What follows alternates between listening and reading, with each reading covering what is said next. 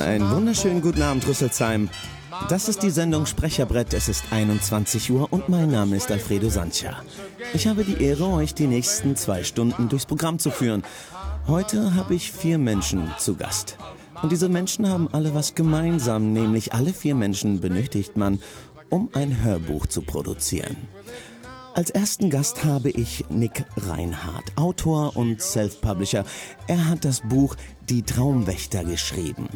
Es gibt mittlerweile schon drei Bänder überall erhältlich und die gibt es bei Amazon, Amazon Kindle, E-Reader und natürlich bei ihm auf der Seite. Er ist ein guter Freund von Dan Dreier und unsere Gäste kennen, äh, unsere ZuhörerInnen kennen Dan Dreier. Wir haben nämlich hier sein Live-Hörspiel praktisch umgesetzt, eine Kurzversion seines Buches Seelensauger Hartherz. Und ähm, ich werde gleich in der ersten Song, den ich spiele, in diesen verrückten Zeiten, einen Song spielen, der mich in meiner Jugend immer, wenn es schlechte Zeiten gab, und wir wissen alle, was die schlechten Zeiten sind, äh, ein bisschen ermutigt hat, aufgezeigt hat, dass es alles nicht so schlimm ist und äh, dass auch bessere Zeiten kommen. Ähm, die Ausgangssperre hat vor einer Minute begonnen hier in Rüsselsheim. Ich hoffe, ihr habt alle einen gemütlichen Platz. Wir begrüßen nicht nur Nick Reinhardt, den Autor und Self-Publisher bei uns heute, natürlich per Telefon und nicht persönlich, sondern auch Lucia Patricia Bayer, Synchronsprecherin und äh, die zukünftige Sprecherin des Traumwächters. Dann haben wir Brelim da. Unsere Freunde und ZuhörerInnen kennen Brelim als Producer. Heute ist er bei uns als Tontechniker, sozusagen, als Produzent eines Hörbuches. Und dann zum Schluss fehlt natürlich darf natürlich nicht die Regie fehlen. Sabine Schmidt. Sie ist viel mehr als nur Regisseurin, sondern Schauspielerin, Moderatorin, Dozentin an der Deutschen Popakademie in Frankfurt für den Moderationskurs, nein, doch auch für den Moderationskurs, Sprecherkurs und Synchronsprecherkurs. Das heißt, wir haben ein vielfältiges Programm heute für euch vorbereitet. Ich hoffe, äh, ja, alle sind telefonisch erreichbar und sitzen vor dem, vor dem äh, lauschenden Geräten. Ich freue mich auf jeden Fall auf den spannenden Abend. Und äh, jetzt erstmal für euch alle It's Alright von East 17, der Song, der mich immer alles aufbereiten lassen hat. Und ich werde in der Zeit Nick Reinhardt anrufen. Viel Spaß dabei.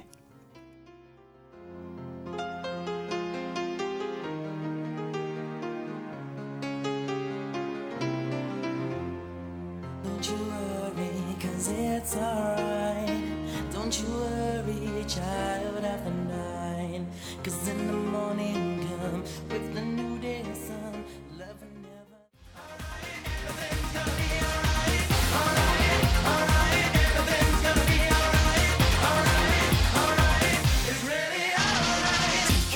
It's really alright von East 17. Bei wem kommen da keine Erinnerungen hoch? Auf jeden Fall bei den Menschen in meinem Zeitalter. Ob das auch unserem Autor was sagt, den ich jetzt in der Leitung hoffentlich begrüßen darf, und zwar Nick Reinhardt, Autor und Self-Publisher des Buches Die Traumwächter. Nick, kannst du mich verstehen? Ich kann dich verstehen. Super, und ich kann dich auch perfekt hören. Vielen Dank erstmal, dass du dir die Zeit heute für uns genommen hast. Aber gerne, kein Ding. Ja, du, es ist ja, ich gehe ja davon aus, dass die Menschen schwer beschäftigt sind zu diesen Corona-Zeiten. Wahrscheinlich hängen sie jetzt alle am Radio.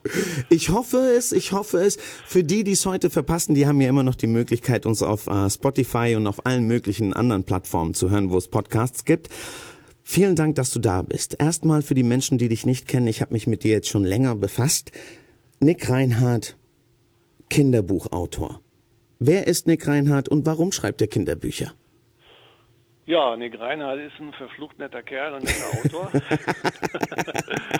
ähm, ich habe Kinderbücher geschrieben. Ähm, ja, was heißt, warum schreibe ich Kinderbücher? Es, war, es ist ja ein Erstlingswerk. Die Traumwächter ist ja das erste, was ich jetzt offiziell geschrieben habe. Offiziell geschrieben habe heißt, ich habe es veröffentlicht. Und äh, die Traumwächter ist äh, ein, eine Buchidee, die ich zusammen mit Dan Dreier vor ganz, ganz vielen Jahren bereits hatte. Mhm. Ähm, und äh, die wir damals äh, auch schon angefangen hatten. Damals heißt ungefähr 20 Jahre in der Vergangenheit.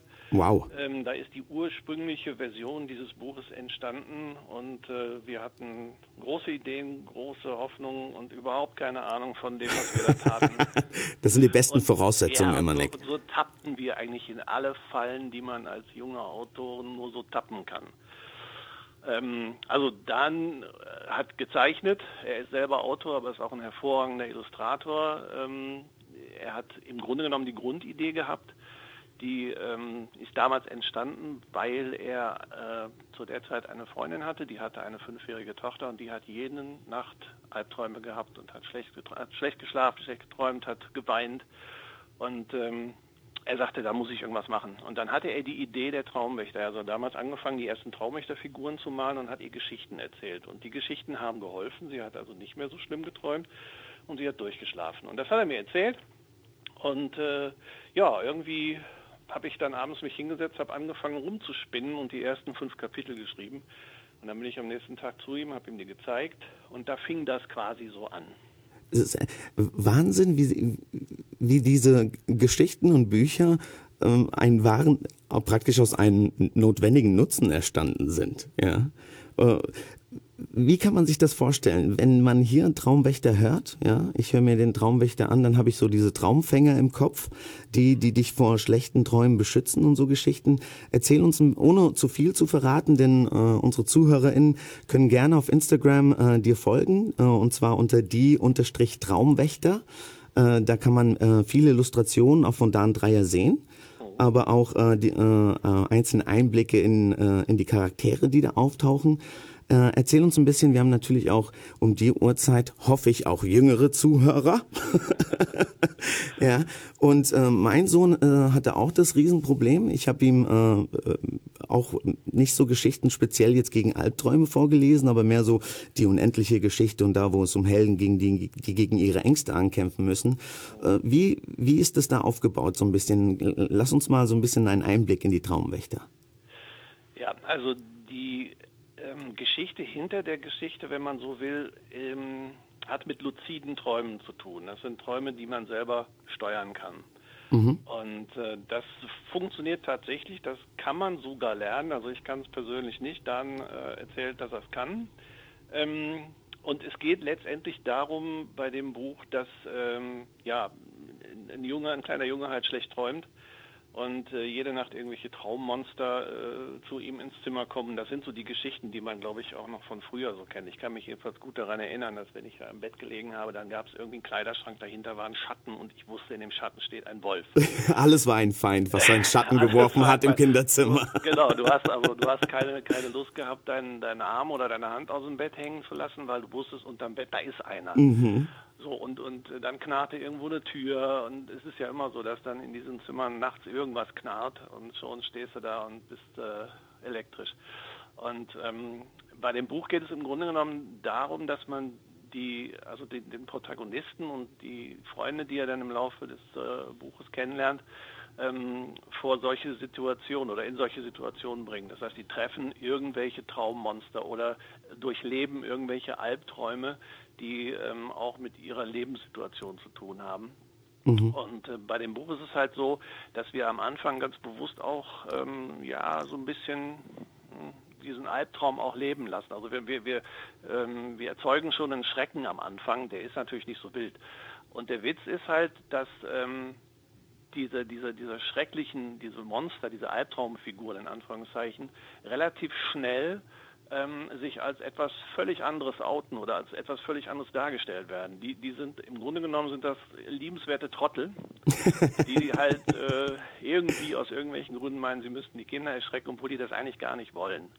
Und äh, das ähm, erfährt der Protagonist dann im Laufe des Buches immer häufiger und äh, lernt so die Traumwelt auf eine ganz andere Weise kennen ähm, erlebt dann auch tolle Abenteuer darin und äh, er entwickelt sich immer weiter in dem Buch und er wird immer mutiger und äh, hat dann end, im Endeffekt auch keine, keine Probleme mehr mit seinen Albträumen. Also, äh, ich finde das super interessant, weil es klingt auch wie eine kleine Anleitung für Kids. Äh, wie gehe ich mit meinen Ängsten und meinen Albträumen äh, um? Richtig, ganz genau. Also wir haben auch sehr, sehr viele äh, Rückmeldungen von ja, von Müttern, von Großeltern, von Vätern, die genau das erlebt haben, die geschrieben haben, ähm, dass ihre Kinder halt schlecht geträumt haben, dass sie halt genau dieses Problem hatten und dass ihnen das Buch tatsächlich geholfen hat. Und das ist eigentlich genau das, was wir erreichen wollten. Das, das ist äh, ja wunderschön, dass es funktioniert. Ja, jetzt, jetzt habe ich mal ähm, eine Frage. ja, weil jetzt, ja, ich hatte eigentlich mir andere Fragen aufgeschrieben. Jetzt interessiert mich aber dieser Wendepunkt so sehr, ähm, weil wir leben ja auch in Zeiten. Also mein Kind äh, hat es nicht einfach, äh, besonders in dieser angesperrten Zeit. Äh, hatte ungefähr jetzt, lass mich nicht lügen, acht Wochen keine Schule, ja, äh, überhaupt keinen sozialen Kontakt, äh, geschwisterlos, ja, und äh, hat, hatte viel zu kämpfen. Jetzt, äh, wie geht ihr an diese Geschichten ran von eurem Protagonisten? Sind das wirklich Erfahrungen, die euch Kids erzählen oder die, wo du in Schulen gehst oder äh, Kids fragst, ey, vor was habt ihr Angst und das aufgreifst oder ist das was, was du dir selbst äh, ausdenkst oder ausmalst? Nee, das ist was, was ich mir selbst ausdenke, selbst ausmale, teilweise früher als Kind auch selbst erlebt habe. Mhm. Ähm, es sind natürlich auch irgendwo ein paar klassische äh, Albtraum-Szenarien, da kommt zum Beispiel auch so ein, so ein äh, Traum vor, wo, wo, halt ein Freund von, vom Protagonisten, vom Leon, ähm, abstürzt und äh, ja, der, der fällt halt immer irgendwie so einen Baum runter, weil ähm, er liebt es, mit seinem Modellflieger zu spielen und dieses Modellflugzeug knallt immer wieder auf den Boden. Der, der kriegt das nicht geregelt, das Ding rasselt jedes Mal wieder ab und geht kaputt und er muss es reparieren.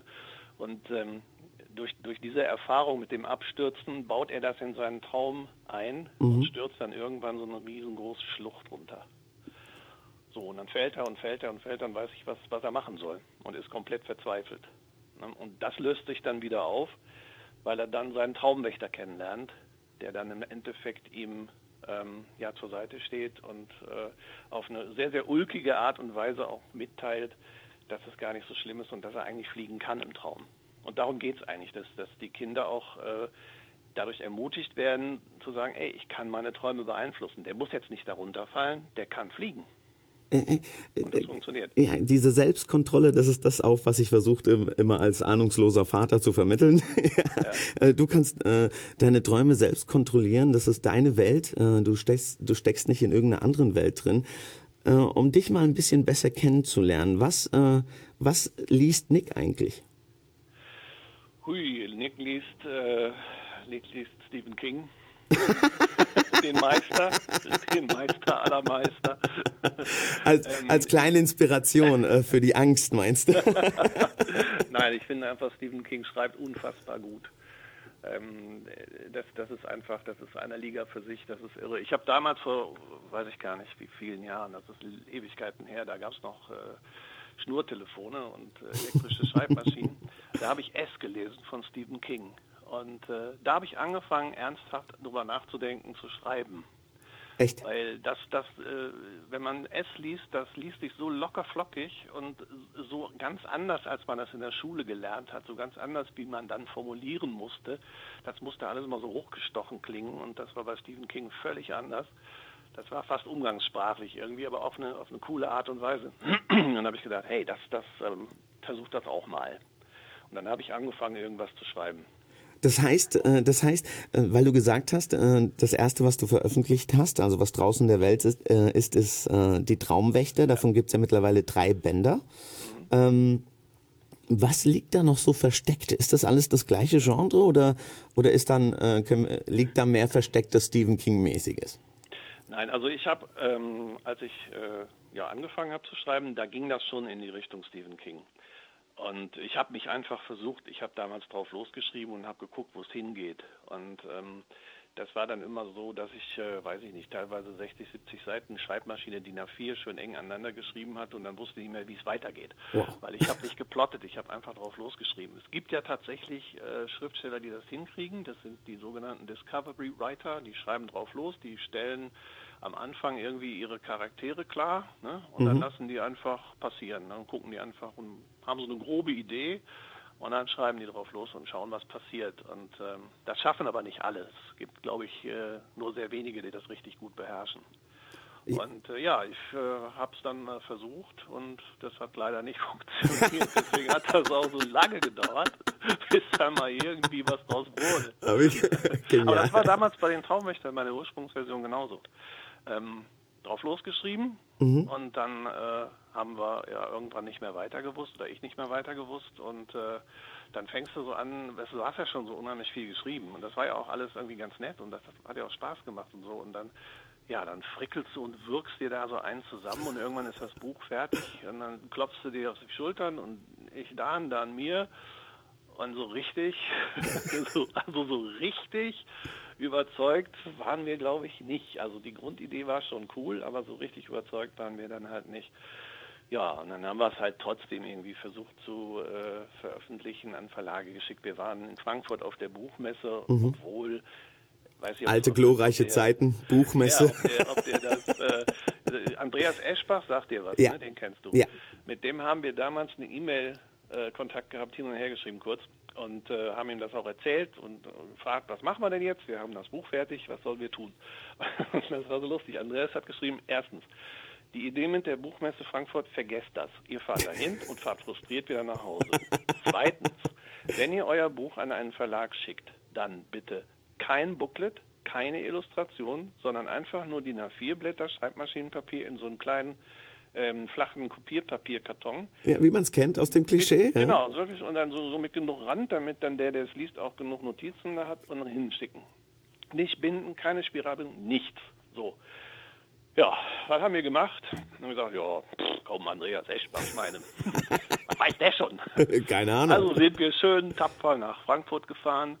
Ähm, es hat uns etwas irritiert, als wir da ankamen und keiner rief Hurra und es lag kein, äh, kein roter Teppich aus und so. Irgendwie stimmte da nichts. Und ja, was soll ich sagen? Wir sind abends frustriert nach Hause gefahren.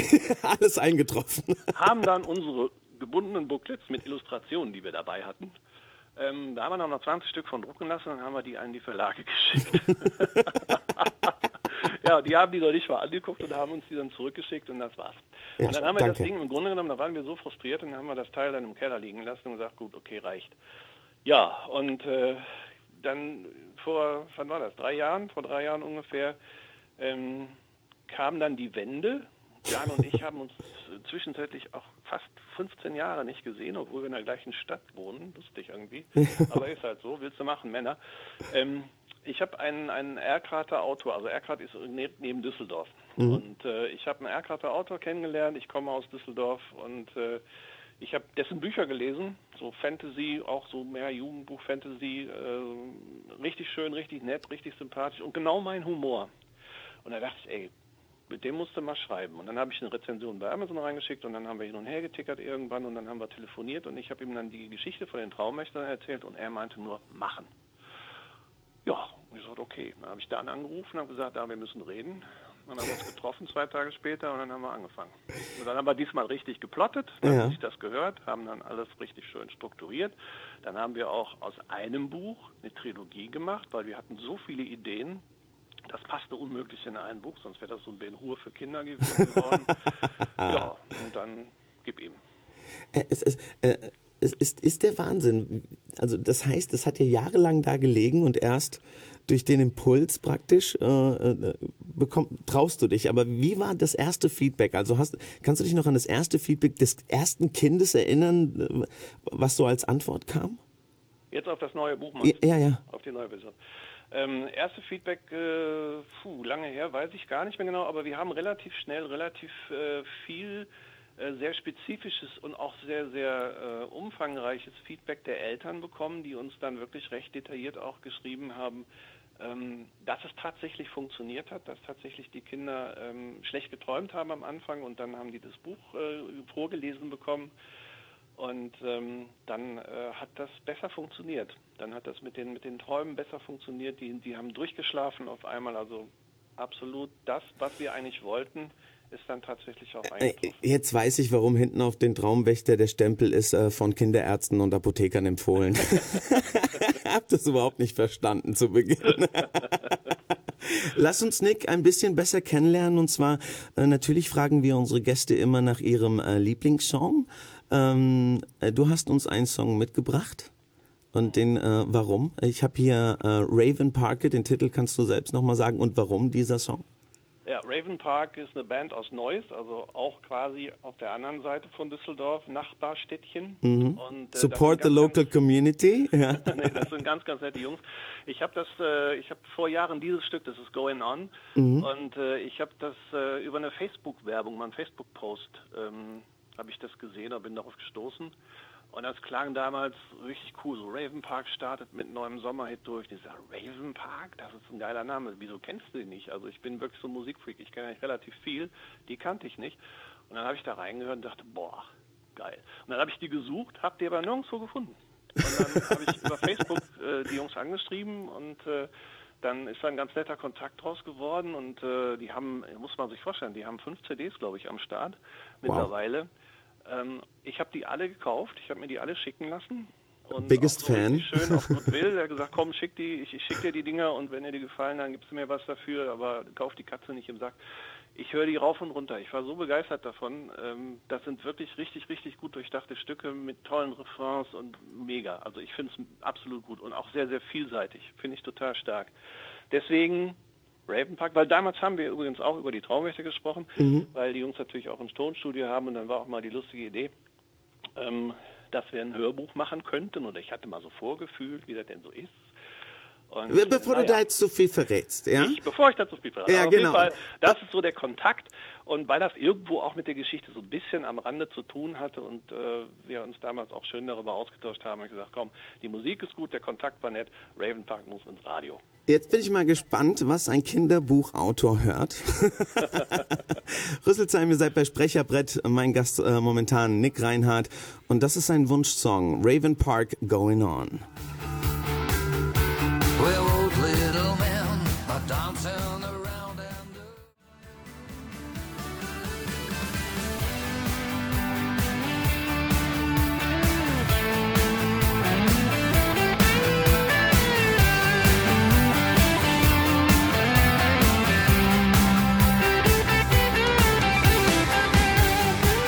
Das ist Raven Park, Going On, der Wunschsong von unserem Interviewgast Nick Reinhardt, Autor und Self-Publisher des Buches Die Traumwächter.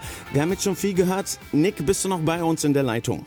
Ich bin bei euch in der Leitung. Ich turne hier die ganze Zeit durchs Wohnzimmer, weil ich den Song einfach geil finde. Sehr cool. Like, uh, like a child, back in those times. genau, also, also das es ist Jetlag, Bruder. Ja, ich dachte jetzt, äh, ich muss mich auf, äh, weißt du, du hörst Raven Park und das wird ja Parque geschrieben. Auf Spanisch ja. heißt das ähm, äh, Rabenpark. Ja, und ähm, da habe ich jetzt gedacht, das kommt sowas wie deine ersten Gänge, so Stephen King mäßig.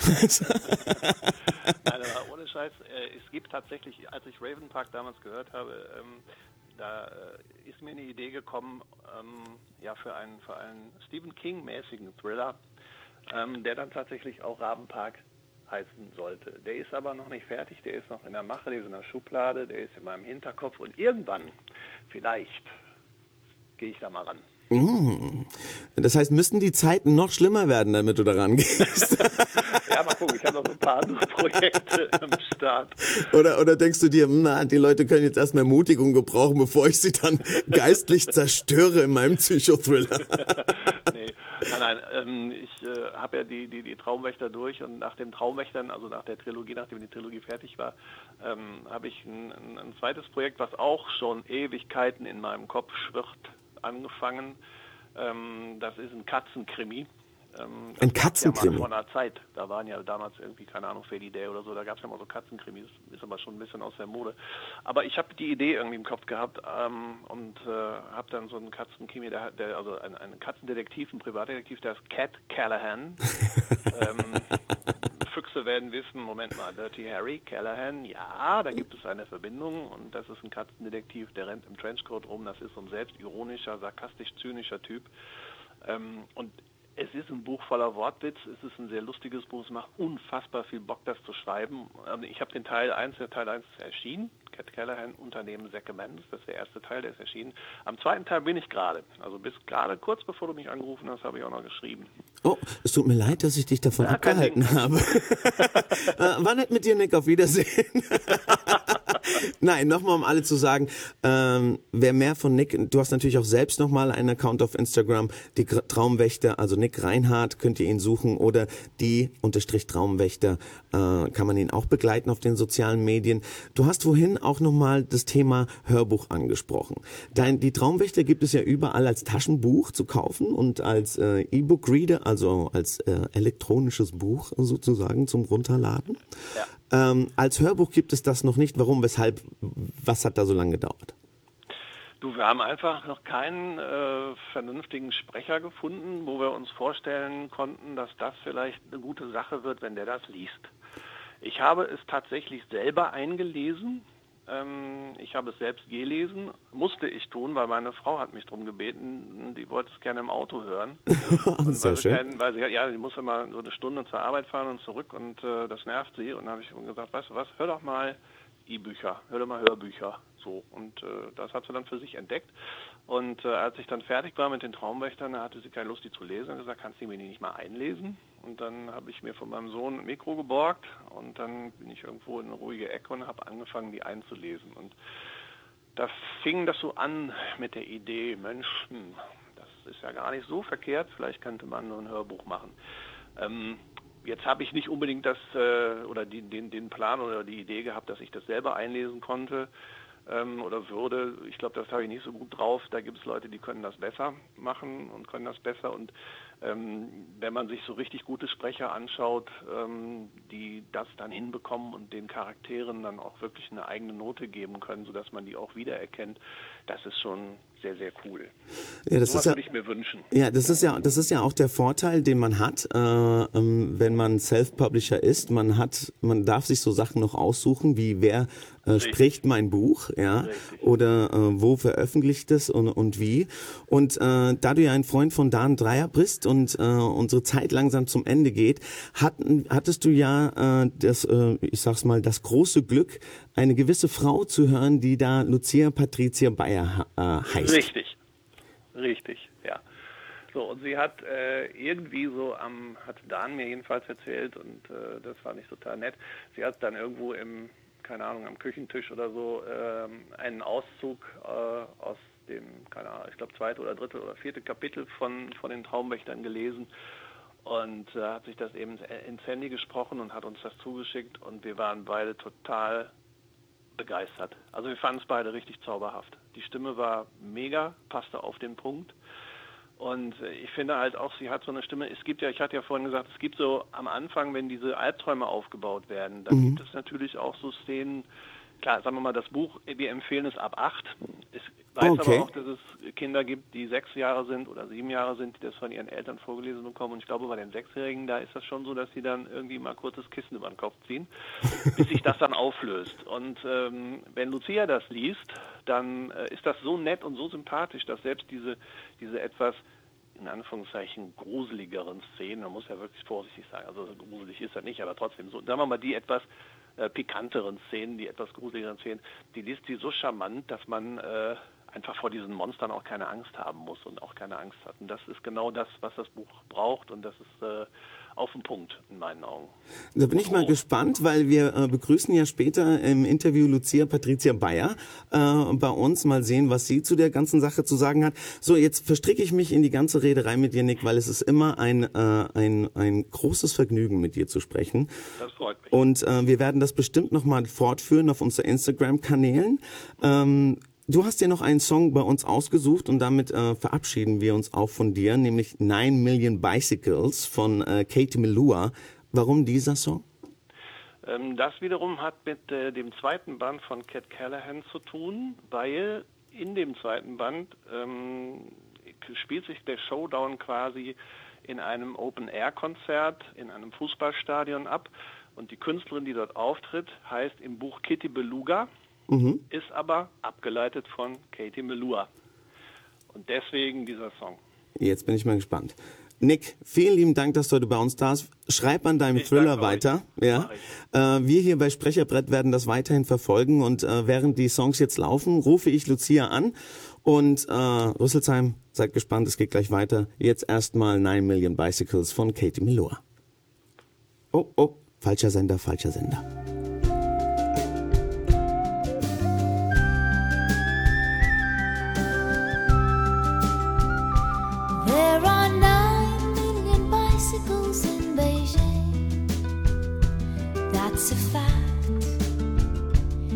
It's a thing we can't deny, like the fact that I will love you till I die.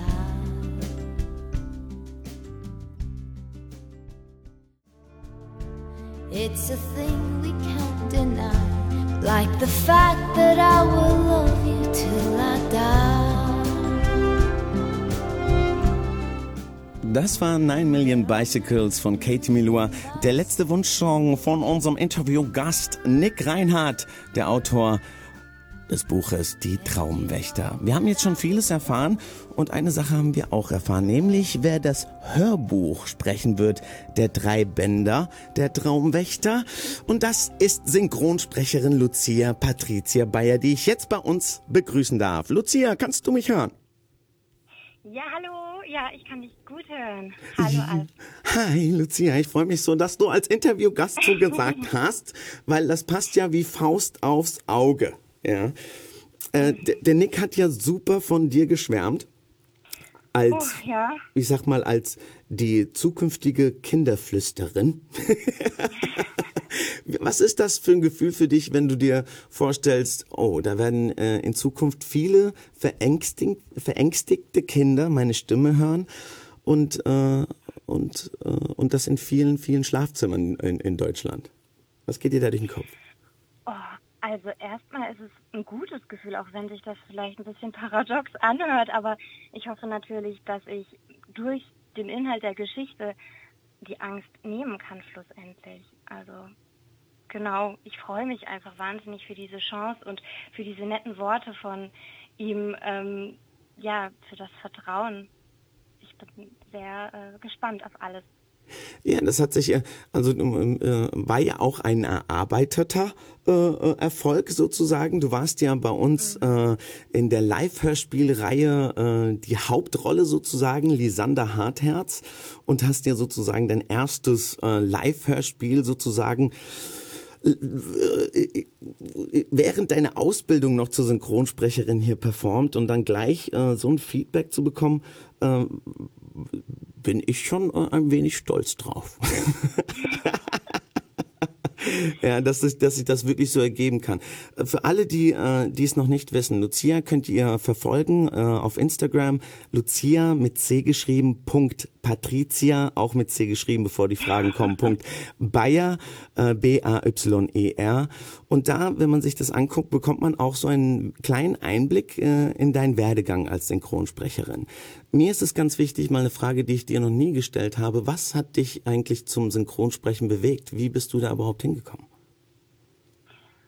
Boah, das kann eine ganz lange Geschichte werden, wenn du willst. Ich kann eigentlich äh, im Kindesalter anfangen, aber Jetzt bin ich immer gespannt. Dann grob- fang im Kindesalter an, wenn wir schon in dieser Kinderwelt sind. Okay, ja, bitte. okay. ja gut, also lass mich überlegen. Um ganz sicher zu sein, müsste ich natürlich nochmal Absprache mit meinen Eltern äh, da äh, halten, aber ich denke, das erste Wort kam so mit im zwölften Lebensmonat. Das ist zumindest so der, der Durchschnitt, kann man sagen. Und ja, dann Kindergarten, äh, immer viel gespielt, total viel Fantasie gehabt. Zumindest wurde mir das so äh, rückgemeldet. Und ähm, dann in der Schule Theater AG. Und ähm, dann kamen so die ersten Rückmeldungen zu meiner Stimme. Da hat dann mein Physiklehrer gesagt, oh, ja, dein Vortrag hat mir gut gefallen, jetzt vielleicht inhaltlich nicht so stark, weil die Naturwissenschaften nach wie vor nicht meine Stärke sind, aber so von der Vortragsweise, ach du, könnte ich mir gut vorstellen, dass du später mal was mit der Stimme machst. Und ja, Feedback von Mitschülern, dass sie gerne zugehört haben, sowas. Und dann schleicht sich das so in die Gedanken, dass das vielleicht tatsächlich eine Option wäre, ähm, in die Sprecherrichtung zu gehen, mal beruflich. Weil es mir beim Theaterspielen auch immer wahnsinnig Spaß gemacht hat, mit meiner Stimme zu spielen und Emotionen zu transportieren. Und genau, dann habe ich nach dem Abi einen Workshop gemacht in Köln ähm, mit dem Titel Hörbuch und Synchronsprechen und hatte da die Chance, also wir haben ganz viel gelesen, das waren so drei Tage und ähm, ja, auch die Möglichkeit, so ein paar Clips zu synchronisieren und ich bin da raus und habe mir nur gedacht, oh, also ich weiß noch, wie ich gesagt habe, boah, das möchte ich jeden Tag machen. Ich möchte jeden Tag im Studio sein. Das hat so Bock gemacht. Also ja, und dann kam das Leben dazwischen und ähm, Sehr auch sehr schön ein- gesagt, das Leben kam dazwischen. Ja.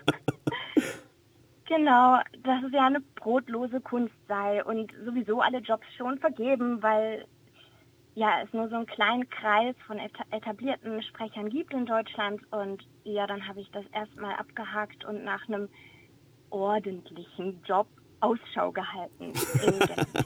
nach so einem 9-to-5-Job, ja. Okay. Und, äh, und was war dann der letzte, der letzte klaffende Punkt, der dich dahin gebracht hat? Ähm, na, vielleicht erst noch zu dem ordentlichen Job, den ich dann, äh, den ja. ich dann nachgegangen bin. Das ist die Logopädie geworden. Wahnsinn. Also ich bin ausgebildete Logopädin seit 2019, arbeite auch in diesem Beruf. Ähm, aber also nach meinem Examen, ich weiß nicht, ich habe mir einfach, dann gingen die drei ersten Berufsmonate ähm, an mir vorbei und ich saß da nach ähm, am Feierabend und habe mich gefragt, ist es das? Ist das, das jetzt? Also mache ich das jetzt die nächsten 40 Jahre und so ganz kickt es noch nicht so richtig in mir. Ähm, und dann ähm, habe ich diesen Traum nochmal ausgegraben und recherchiert und mich informiert, wie, wie könnte ich denn ähm, Sprecherin im Medienbereich werden, weil es gibt ja nicht den Ausbildungsgang oder das Studium, was du machen kannst. Um mhm, genau. Und ja, so bin ich dann eben auf die Akademie Deutsche Pop gekommen und wurde dann auch in Frankfurt angenommen und seither äh, Teilzeit nebenher äh, pendel ich dahin und lasse mich ausbilden. Genau. Es, es, äh, ich finde es, ich find es ja so schön, wie sich so Schicksale zusammenführen, weil äh, Logopädie machst du ja auch hauptsächlich dann mit Kindern, oder? Genau. Und, ja, also und, momentan habe ich nur Kinder- und Jugendpatienten. Und, und jetzt ist dein, äh, dein jetzt haben wir den Werdegang des, seit, seit deiner Kindheit, ständig mit Kindern. Jetzt wird dein erstes Hörbuch, äh, wenn ich nicht falsch liege und du hast schon eins gemacht, auch, auch, auch, ein, Kinder, auch ein Kinderbuch. Ja. ja äh, äh, äh, äh, was, was ich jedem empfehlen kann, ist, äh, du bist ja ein Mensch, ja. wie soll ich das erklären, der, der, der, der jetzt nicht nur alles für sich behält, ja, und vielleicht kommt es auch durch deine Zusammenarbeit mit Kindern, sondern wenn man sich deinen Instagram-Account anguckt, dann, dann willst du ja auch ganz viel von dem Wissen mitteilen, was du da lernst. Ja. Woher ja. kommt, woher kommt das? Ist das, ist, ist, ist das für dich so eine Notwendigkeit, weil du machst dir da nicht Fotos, oh, guck mal, wie toll ich bin und was ich alles mache, sondern wirklich lehrreiche, inhaltlich gefüllte äh, Techniken und was dahinter steckt äh, mit einer mit einer anständigen Recherche. Äh, ist dir das wichtig, das, ähm, das mitzutragen, weil du selbst so auf der Suche warst? Wie kannst du das werden? Ja, ich denke, daher kommt das, weil ich selbst diesen diesen Wunsch verspüre, mehr zu lernen und so dankbar bin für die Menschen, die ihre Erfahrungen teilen. Und ich habe jetzt natürlich kaum Erfahrungsschatz, was Sprecherjobs angeht oder so, aber ich habe durch die Ausbildung eben ein gewisses Wissen ähm, zu Artikulationsorganen oder warum wir räuspern und es vielleicht lieber vermeiden sollten. Und genau, also das könnte ich dann eben beitragen. Und wenn jemand auf mein Profil geht und sich gut unterhalten fühlt, aber einfach ein bisschen was mitnimmt, das ist so, ich denke, äh, da würde mein Herz lächeln. Ja, äh, das spürt man auch, weil du bist ja auch eine, die Social Media dann auch benutzt, um andere zu profilieren. Ja, du profilierst dich, du willst dich ja nicht nur selbst mitzeigen, sondern auch andere Menschen, die du für interessant findest. Äh, äh, das kommunizierst du auch. So, hey, Leute, äh, wenn ihr, wenn euch das interessiert, das müsst ihr euch unbedingt mal anschauen.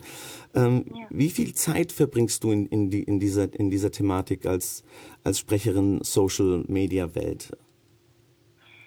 So in der Woche meinst du jetzt generell alles an Beiträgen, die ich da. Ja, ja ich meine, so grundsätzlich, grundsätzlich damit so die Menschen, die sich deinen Account angucken, so eine Vorstellung kriegt, was auch da an Arbeit hintersteckt. Also diese Videos machst du ja nicht irgendwie, die sind ja auch zusammengeschnitten, äh, dann noch ja. sprachlich unterlegt. Du hast ja auch noch so geile Outtakes dann äh, in deinem Account von Sachen, die, die manchmal, ja, weil jeder will die perfekte Welt zeigen und du zeigst auf eine charmante Art und Weise, wie, wie Sachen schiefgehen oder nicht funktionieren. Ich fand das letztens mit den Bauarbeitern, die mitten in der, in der Aufnahme am Fenster standen, so cool. Ähm, äh, was hat sich da so ergeben für dich, wenn du so Menschen äh, im Netzwerk förderst oder oder sie dich fördern und so Geschichten? Ist ist das ist das alles sinnvoll oder sagst du, oh nee, frisst einen Haufen Zeit und äh, und äh, und bringt mir nichts? Es ist total sinnvoll. Ich habe nur gute Erfahrungen bisher gemacht. Ähm, also ich bin auch mega dankbar. Das hat ja auch mit dir zu tun tatsächlich, dass ich so auf Instagram überhaupt, mh, wie soll ich sagen, angefangen habe. Also ich hatte schon einen Account, aber dann hattest du uns besucht und ähm, danach äh, war ich so, oh ja, ich, ich will da auch Teil davon werden. Und dieser, also es ist auch so schön, dieser Austausch, den man dort erlebt. Das ist wahnsinnig, ähm, womit ich ja im Vorhinein gar nicht gerechnet hatte, weil um noch mal ganz kurz ähm, diese, da, zu dieser Zukunftsangst, weswegen ich das ja kurz beiseite gelegt hatte und abgehakt, hat, abgehakt hatte, kam ja noch, ähm, dass, dass es hieß, ja, Ellenbogengesellschaft und so. Aber mhm. das habe ich bisher gar nicht erlebt und dieser Austausch mit anderen ist so schön und klar hat sich durch dieses Aktivsein auf Instagram als Sprecherin, oder nicht klar, aber zu meinem Erfreunis äh, hat sich da auch schon was ergeben tatsächlich an Jobs. Also, Wahnsinn. Also äh, äh sollte, sollte jeder, äh, der diesen Weg gehen will, ich kann äh, wirklich Lucias äh, Account jeden nahelegen, der sich für das Thema interessiert, Sprecher, Spre äh, Synchron sprechen, ähm, weil es einfach ihren Werdegang wirklich von Anfang an auf eine sehr sympathische Art und Weise mitteilt. Und wie beim Nick haben wir unsere Gäste müssen immer äh, ihre Wunschsongs mitteilen, damit äh, unsere Zuhörer auch ein Bild von dir kriegen, was du gerne hörst. Und äh, du hast uns äh, welches Lied mitgebracht? Youth von Daughter. Genau, und ich habe mich, wegen dir muss ich, dir, deren Einnahmen von dieser Band über Spotify, sage ich dir, äh, sind halb von mir, die ganzen Klicks, weil ich, seitdem ich das mal gehört habe, also dass du das ja. vorgeschlagen hast, höre ich ja. das im Loop tot. Äh, oh, äh, schön. Es ist zum äh, äh, und besonders in dieser Zeit, es motiviert mich voll zum Arbeiten, es bringt mich in so eine in so eine Tunnelwelt äh, rein. Ja. Wir sind gleich wieder bei dir, Lucia. Wir hören jetzt erstmal Youth von Daughter. Mal gucken, was oh, du da so hörst. Shadows tattoo on the place that you left. Our minds are troubled by the emptiness. Destroy the middle, it's a way to distract our hearts from ever missing out.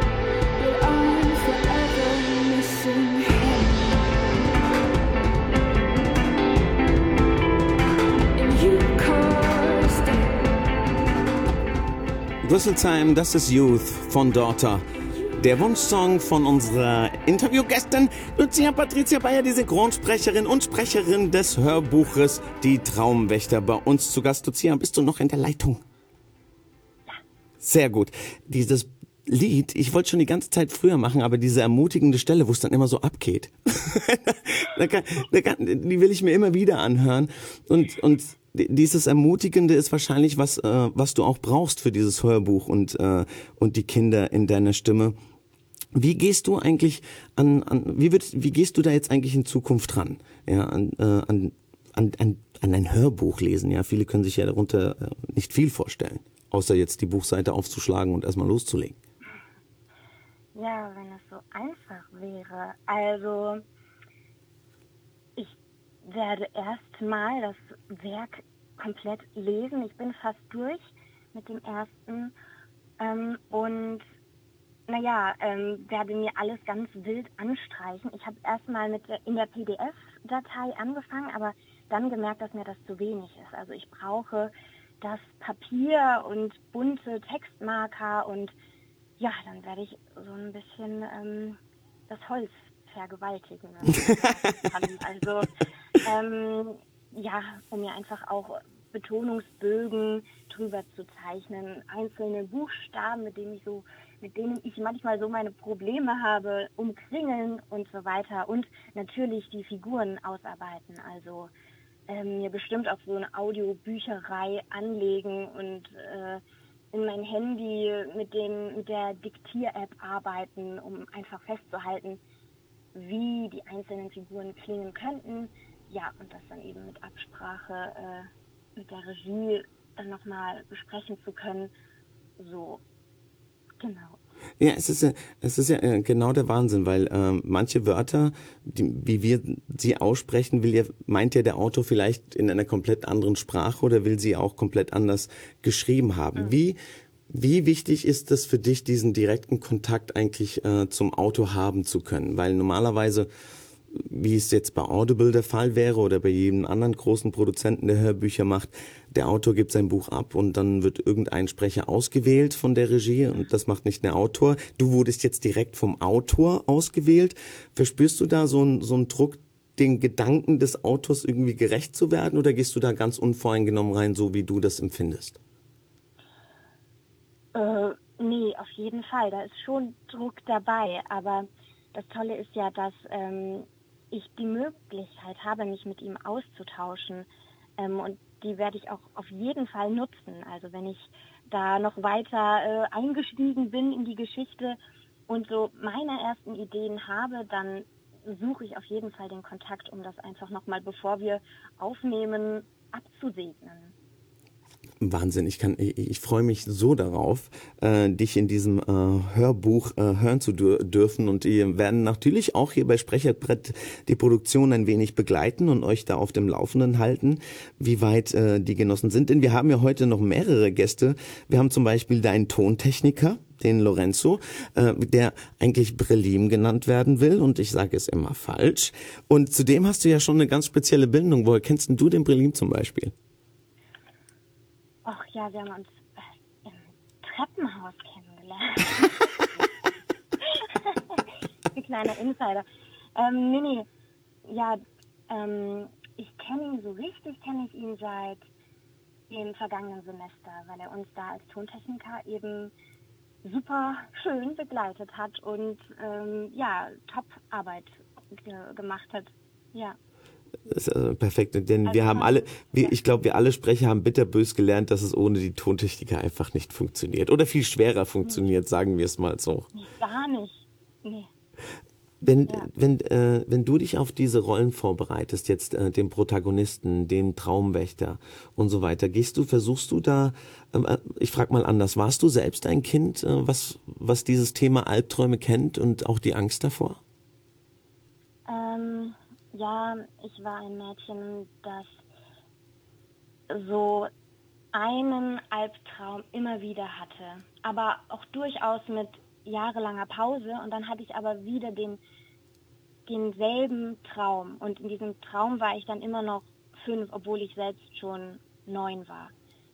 Okay. Ja, genau, aber nicht in, nicht regelmäßig und nicht ja, also so unterm Strich würde ich sagen, dass ich eigentlich schon ganz nette und sehr verwirrende und seltsame Träume habe, also mit denen ich ganz gut leben kann.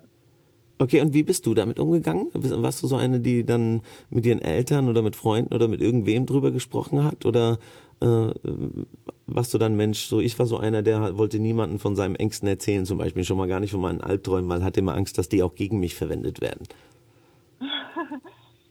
ähm, habe mit meiner Schwester darüber gesprochen. Ja, ähm, die ist auch so ein bisschen trauminteressiert und die führt zum Beispiel ein Traumtagebuch. Und genau, also wenn, wenn ich heutzutage auch noch was habe, und das wird wahrscheinlich ja auch nie aufhören im Leben, dann äh, spreche ich mit ihr darüber. Genau. Also ich teile es gerne, aber nicht mit der ganzen Welt. Also schon dann die, die Menschen, die mir nahestehen. Okay, das war eine ganz klare Ansage. Ich werde dich nicht fragen, was dieser Traum ist. Nein, auf keinen Fall. Aber was, äh, äh, das ist eine Frage, die wir hier bei Sprecherbrett ja auch grundsätzlich stellen. Was, was liest du gerne? Ach, ähm, Romane. Und mh, mm, das könnte jetzt ein bisschen unangenehm werden, weil, also. Komm heraus. So Jugendromane. Nicht so, dass erwachsene Zeug, was man vielleicht erwarten würde mit 25. Also, ja, ich mochte die Tribute von Panem total. Oh, okay, das war so cool. die erste Buchreihe, die ich gesuchtet habe und ähm, genau. Yeah. Sowas, so, so Jugend, Liebesgeschichten dramatisch aufgezogen. Ja. Wie, äh, wie liest eine Sprecherin eigentlich für sich? Äh, sitzt du da in deinem Bett und, und liest dir selbst laut vor? Oder, oder, oder ist es, wenn du so für dich liest, wirklich so, wie wir es alle kennen, so das Gedankliche im Kopf schnell lesen? Äh, da bin ich Mainstream, also total leise für mich. Ähm, nee, genau. So wie die meisten Menschen, ja. ja, ich finde es, ja, ich sag mir, ich habe mir auch, als ich dann irgendwann mal meine Sprecherausbildung gesagt habe, ich gesagt, so, jetzt werde ich nie wieder in Gedanken lesen, sondern immer nur noch laut, egal wo ich bin. Äh, ist auch eine Sache, die ich nie durchgezogen habe. Ja, und deshalb interessiert es mich, wie, wie, ja. wie jeder einzelne Sprecher und Sprecherin damit umgehen mit diesen einzelnen Themen. Genau, Bevor äh, die Zeit.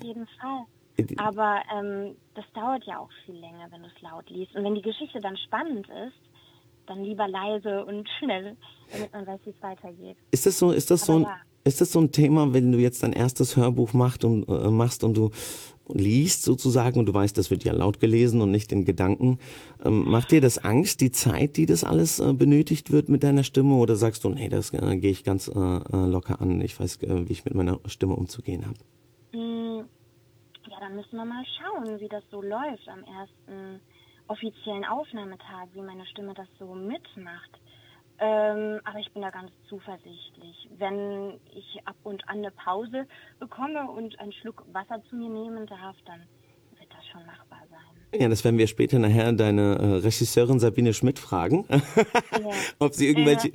irgendwelche Pausen und welche, äh, wie sie mit dir umgehen wird oder was, was sie denkt, was für Sprecher äh, äh innen wichtig ist in diesen, bei Hörbuchaufnahmen grundsätzlich. Ja, mhm. ich bin auch schon sehr gespannt, was sie zu sagen hat. Jetzt habe ich noch eine ganz miese Frage für dich, die will ich auch äh, immer gerne wissen. Wie sieht die Zukunft für dich aus? Wo sie, wie, was träumt äh, Lucia, wo sie in zehn Jahren ist? Ähm, ich hoffe, dass ich dann ab und zu einen Sprecherjob, dass ich das ausüben darf. Dass ja, also, und mir ist auch egal was, es geht mir gar nicht darum, berühmt zu werden oder groß rauszukommen, das, das geht in der Branche ja wahrscheinlich sowieso nicht, sondern einfach nur sprechen, egal was, einfach nur spielen, am liebsten eben hinter dem Vorhang, wo man sich so richtig zum Affen machen kann.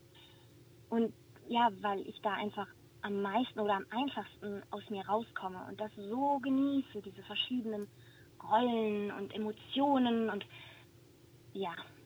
Äh, hättest du nicht besser sagen können. Wer, wer wissen will, wie verrückt und äh, variabel Lucia wirklich ist, bitte ins Instagram-Account schauen, lucia.patricia.bayer. Lucia, meine, die Zeit rennt mir heute weg. Ja. Auch dich werden wir weiterhin begleiten bei dieser wunderbaren Hörbuchproduktion. Ich bin gespannt, wie das alles für dich wird und was jetzt noch die weiteren Gäste zu sagen haben. Ähm, oh ja, ich erst, ja. Äh, man hört schon aus deiner Stimme raus, warum du dir den nächsten Song gewünscht hast. Und was ist das? Achso, äh, das müsste Feeling Good sein. Genau, von Michael Bublé. Lucia, ich wünsche dir ganz viel Erfolg. Äh, bin gespannt, äh, was daraus alles wird und äh, wo wir dich noch in Zukunft hören werden. Ich bin sehr gespannt und freue mich immer darauf. Ich kenne deine Stimme schon mittlerweile sehr gut und hoffe, sie dann irgendwann mal in irgendeiner Serie als erste erkennen zu können, ohne es äh, vorher erfahren zu haben. Es äh, freut mich endlos, dir bei diesem Werdegang äh, zuschauen zu dürfen. Ähm, werde irgendwann mal das große Vergnügen sagen zu dürfen, ja, diese berühmte Sprecherin, ja, die war bei mir zu Gast. Und vielen Dank, dass du dir heute die Zeit genommen hast. Sehr, sehr gerne. Ich danke dir. Danke. Ja, ich habe dich immer gern als Gast. Das ist äh, überhaupt kein Thema. Und jetzt Rösselsheim hier bei Sprecherbrett. Feeling Good von Michael Bublé. I'm feeling good.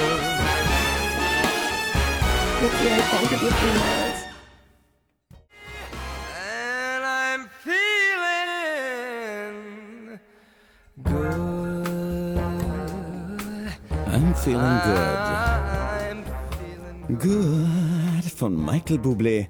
Und gleich hören wir White Noise von Atelier Limited und Brelim. Wir haben ihn gleich zu Gast hier bei uns, Brelim. Natürlich im Interview per Telefon. Er ist schon in der Leitung. Aber jetzt hören wir nochmal White Noise, weil ich auf diesen Song so stehe und mir so Hoffnung gibt. Ich freue mich so drauf, wenn diese verdammte Pandemie zu Ende ist und ich äh, diesen Song auf meinen äh, Ohren habe und mit meinem Bike äh, zum See fahre. Ich habe richtig Bock drauf. White Noise.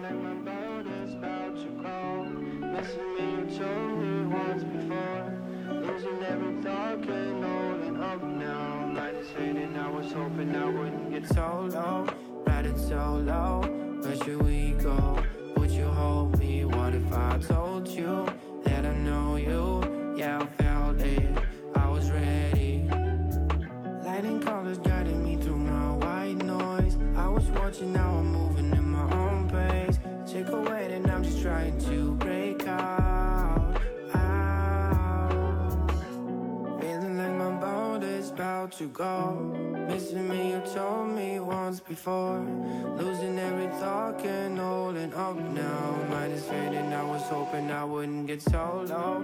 Riding so low, where should we go?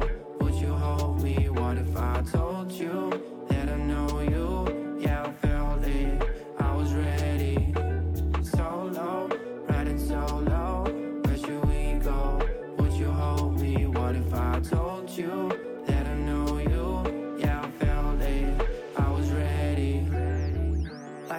Colors guiding me through my white noise. I was watching, now I'm making my own choice. Wasn't made to deal with all these fucking voices. So, mm, I was keeping in, oh no. Feeling safer on my own, no, no. I was ready to become the unknown. Hold it back, keep it tight, keep my hype on. Feeling like my boat is about to go. Missing me, you told me once before. Losing every thought, can't hold it up now. Is I was hoping I wouldn't get so low. Riding so low, where should we go? Would you hold me? What if I told you that I know you? Yeah, I felt it, I was ready. So, riding so low, where should we go? Would you hold me? What if I told you? White Noise. Atelier Limited und Berlin. Rüsselsheim, ihr seid bei der Sendung Sprecherbrett. Und ich habe den Macher dieses Songs hier bei uns in der Leitung, Brelim, wenn ich dich so nennen darf. Bist du da? Ich bin da, du kannst mich auch gerne äh, Lorenzo nennen. Ja, ich bin immer so verwirrt. bei diesem AKA, AKA, AKA. Lorenzo, ich liebe diesen Song, ich kann es dir gar nicht oft genug sagen. Dankeschön. Wie, wie, wie, damit die Menschen dich zusammenfassen. Lucia, die Synchronsprecherin und ähm, die Sprecherin auch für das Hörbuch Traumwächter, wo du der Tontechniker sein wirst für, ähm, hat ja gerade schon besprochen. Wie bist du in dieses, damit die Menschen, die dich nicht kennen, du warst ja schon ein paar Mal bei uns in der Sendung mit vielen verschiedenen Songs, ähm, wie bist du in diese, in diese Musikwelt geraten, diese doch sehr technische Welt äh, der Musikbetrachtung? Ähm, ja, gute Frage, lange, lange Antwort wäre da möglich, ähm, aber um es kurz zu halten, ähm, also ich habe eigentlich äh, immer irgendwas schon mit Musik gemacht, schon von klein auf, das klingt jetzt schon wieder mega klischee-mäßig, aber ähm, ich konnte halt auch nichts anderes, ähm, also ich wollte auch irgendwie nie Astronaut werden als Kind oder Feuerwehrmann oder irgendwas anderes, sondern eigentlich immer nur irgendwas mit Musik machen. Und das hat sich dann halt durch die Teenagerjahre durchgezogen und dann, ne, wie das so bei uns ist, dann sind wir irgendwann alle an der Pop gelandet. ähm, ja, und jetzt sind wir hier und ähm, hab jetzt die, ähm, ja, das große Glück, dass jetzt irgendwie leider, oder wie natürlich man das sehen wird, Glück oder Pech, ähm, das jetzt Das werden, das werden wir im Laufe der Produktion sehen. Das heißt, du bist, äh, du bist Technik, Tontechniker an der Deutschen Pop. Mhm, genau. Und, und, daher kennt ich ja auch Lucia. So jetzt äh, fehlt ein bisschen äh, für, für mich so die Verbindung Musik und dann auf einmal nehme ich äh, Sprecher auf, so was mhm. gibt so was total unmusikalisches. Wie ist es wie ist es dazu zu, äh, gekommen und wo siehst du die Parallelen in diesen zwei Dingen? Ähm, also ich habe am äh, Anfang, als ich in der Pop äh, studiert habe, ähm, gab es da auch ähm, diese verschiedenen Übungszeiten, die man da buchen kann, wenn man da Studierender ähm, ist oder Studierende ist. Und ähm, die Sprecher haben das große Glück, da extra dann Tontechniker dafür zu haben oder ähm, in den Tonkursen gibt es dann ja Tontechniker, die das für die Pop arbeiten. Mhm.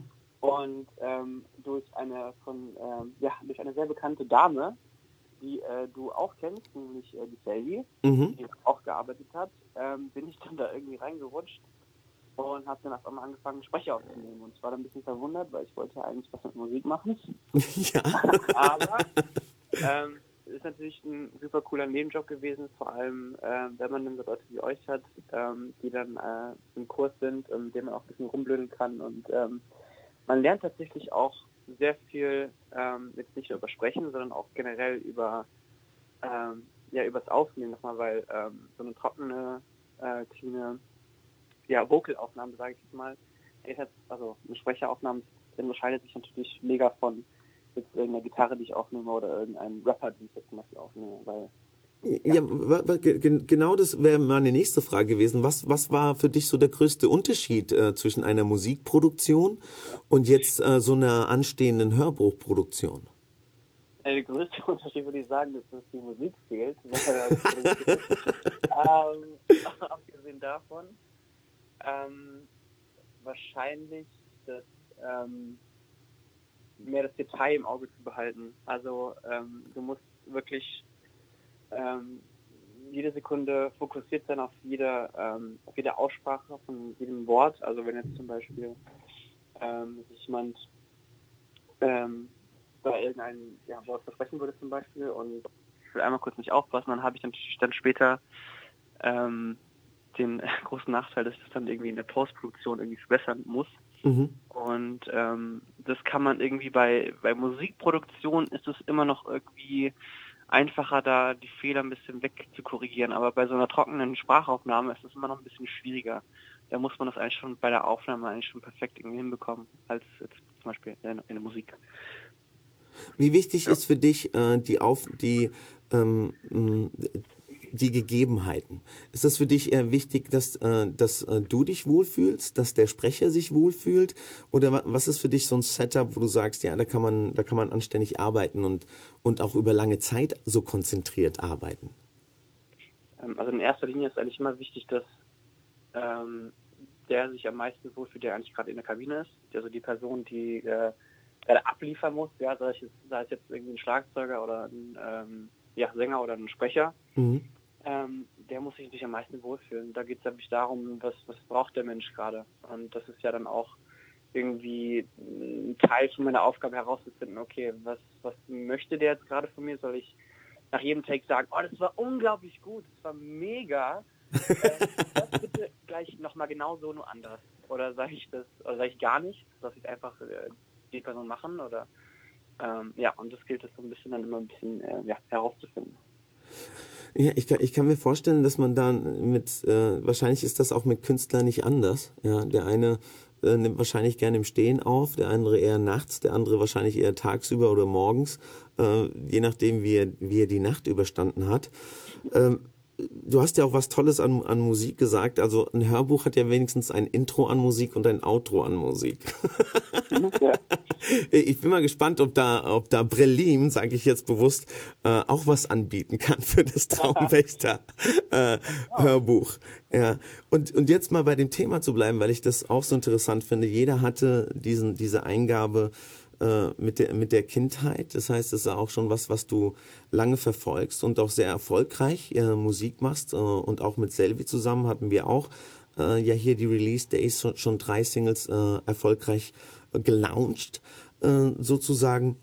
Wie sieht dein, dein, dein Weg aus? Bist du jetzt so einer, der sagt, ich bin für alles offen, was, was grundsätzlich ich am Mischpult machen kann? Oder nein, Musik ist mein Hauspferd? Oder nein, äh, ich gehe jetzt mehr in die Werbung? Wie, wie ist deine Ausrichtung überhaupt? Also grundsätzlich ist es natürlich jetzt auch gerade so in den Anfängerjahren, dass man natürlich am besten alles mitnimmt, was man gerade so bekommt, weil ähm, jetzt nicht nur auch wegen des Geldes oder so, aber einfach auch wegen der Erfahrung, weil ich bin mir sicher, dass äh, ähm, in den Tagen, in denen wir, ähm, die, die wir im Studio verbringen werden, dass da auch bestimmt irgendwas passiert, was ich noch nie in meinem Leben erlebt habe. Also es gibt ja immer irgendwas passiert, was man irgendwie erwartet und daraus lernt man natürlich dann wieder und das kann man dann wieder mitnehmen. Deswegen ähm, grundsätzlich bin ich eigentlich offen für alles, egal ob es Werbung ist, Podcast, irgendwie äh, Hörspiele, Hörbücher, das ist eigentlich egal, aber natürlich ist mein ähm, Hauptziel mit der Musik, mit meiner eigenen Musik oder ähm, ja, mit dem Abmischen von äh, anderer Leuten Musik äh, da irgendwie durchzustarten. Okay, jetzt bin ich mal gespannt. Wir haben ja auch, äh, du bist ja die Musik ist ja, ich war überrascht, weil ich frage immer meine Gäste nach äh, Musikwünschen und diesmal war jetzt nichts dabei, was du selbst gemacht hast oder oder wo du wo du wo du wo du Teil äh, des Konsortiums bist sozusagen. Aber bevor ich zu dem Song komme, wie wichtig ist für dich äh, äh die Zusammenarbeit äh, mit mit der Regie? Äh, und dem Sprecher. Also jetzt mit dem Sprecher haben wir gehört, mit der Regie zusammen, die sitzt ja da auch. Wir werden ja auch ähm, mit Sabine Schmidt später sprechen, die für das Hörbuch äh, die Regie übernehmen wird. Wie wichtig ist da für dich die Zusammenarbeit mit der Regie? Ist das was, äh, was du erst noch für dich herausfinden musst, äh, absprechen musst? Wie, was ist da für dich, was wird da für dich wichtig sein?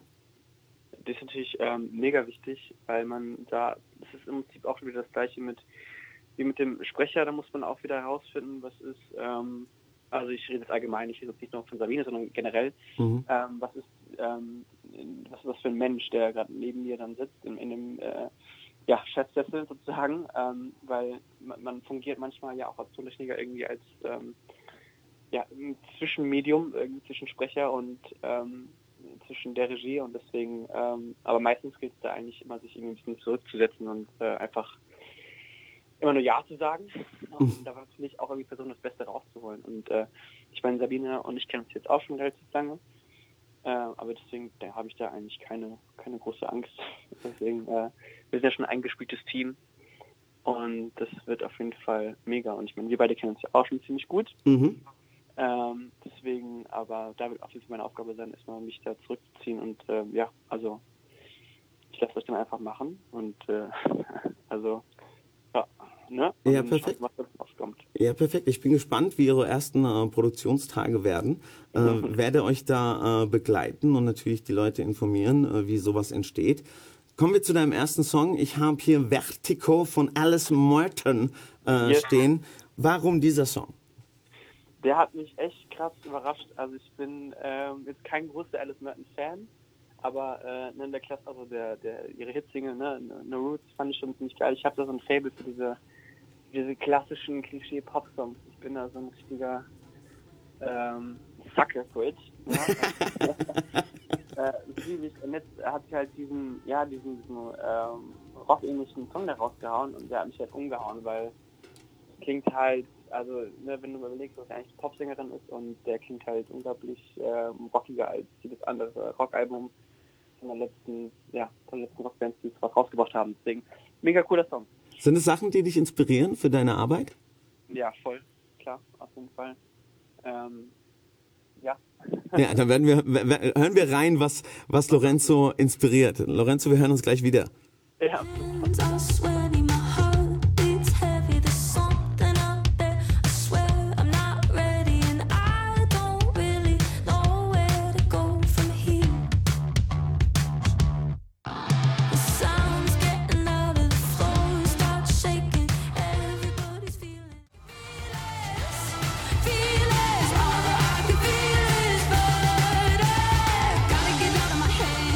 Wunderschönen guten Abend, Rösselsheim. Das ist die Sendung Sprecherbrett. Mein Name ist Alfredo Sancha und bei mir zu Gast momentan ist Lorenzo. Wir haben über seinen Tontechniker-Werdegang gehört, seine Mitbeteiligung bei der Produktion Die Traumwächter. Lorenzo, bist du noch in der Leitung? Äh, ja, ich bin, ich bin noch da. Bin da. Das ist doch sehr, das ist doch sehr nett. Vielen Dank dafür. Du hast noch einen Wunschsong, den wir uns gleich anhören werden. Aber noch eine Frage. Wir wollen ja auch ein lehrreiches Programm sein. Tontechnik, du hast ja schon gesagt, es ist ja nicht nur Musik, äh, Gesang, alles Mögliche von der Podcast-Produktion, Imagefilm, ähm, boah Gott, alles, alles Mögliche. Heute brauchst du ja schon, wenn du einen Instagram-Kanal hast, ja irgendwie eine anständige äh, Technikausbildung.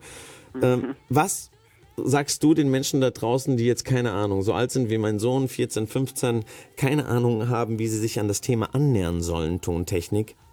Was was braucht man dafür? Was, was, was braucht man überhaupt oder was muss man machen, um, um das alles zu beherrschen, Producer werden zu können, Mischer, Tontechniker?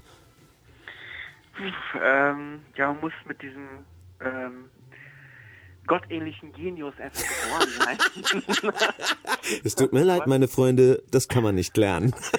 Nein, Quatsch, ich, ich dachte, der Sohn ist, glaube ich, auch sogar schon ganz gut dabei. Der ist ja schon hier auf Twitch unterwegs und ähm, ähm, da gibt es ja auch immer auch sau viele mega coole Livestreams, die irgendwie also von Leuten gemacht sind, die ähm, ähm, Leuten auch was beibringen wollen. Und ähm, also generell Internet ist natürlich äh, eine unglaublich krasse Quelle geworden, vor allem jetzt auch in den letzten äh, zehn, also fünf bis zehn Jahren, also mega ähm, gute Informationsquelle. Und ich glaube, ähm, das Wichtigste ist einfach irgendwie, dass man so viel Musik oder so viel, ähm, ja, wenn man zum Beispiel Werbe, ähm, Werbefilme machen möchte, dann schaut man sich so viele Werbefilme wie möglich an und versucht dann irgendwie seinen eigenen Geschmack herauszufinden und dadurch entsteht dann vielleicht irgendwann der eigene ähm, Stil und einfach sich mit der, ähm, ja, mit dem, mit der Masse, sag ich mal, ähm, auseinanderzusetzen, mit dem, ja, ganzen Quatsch.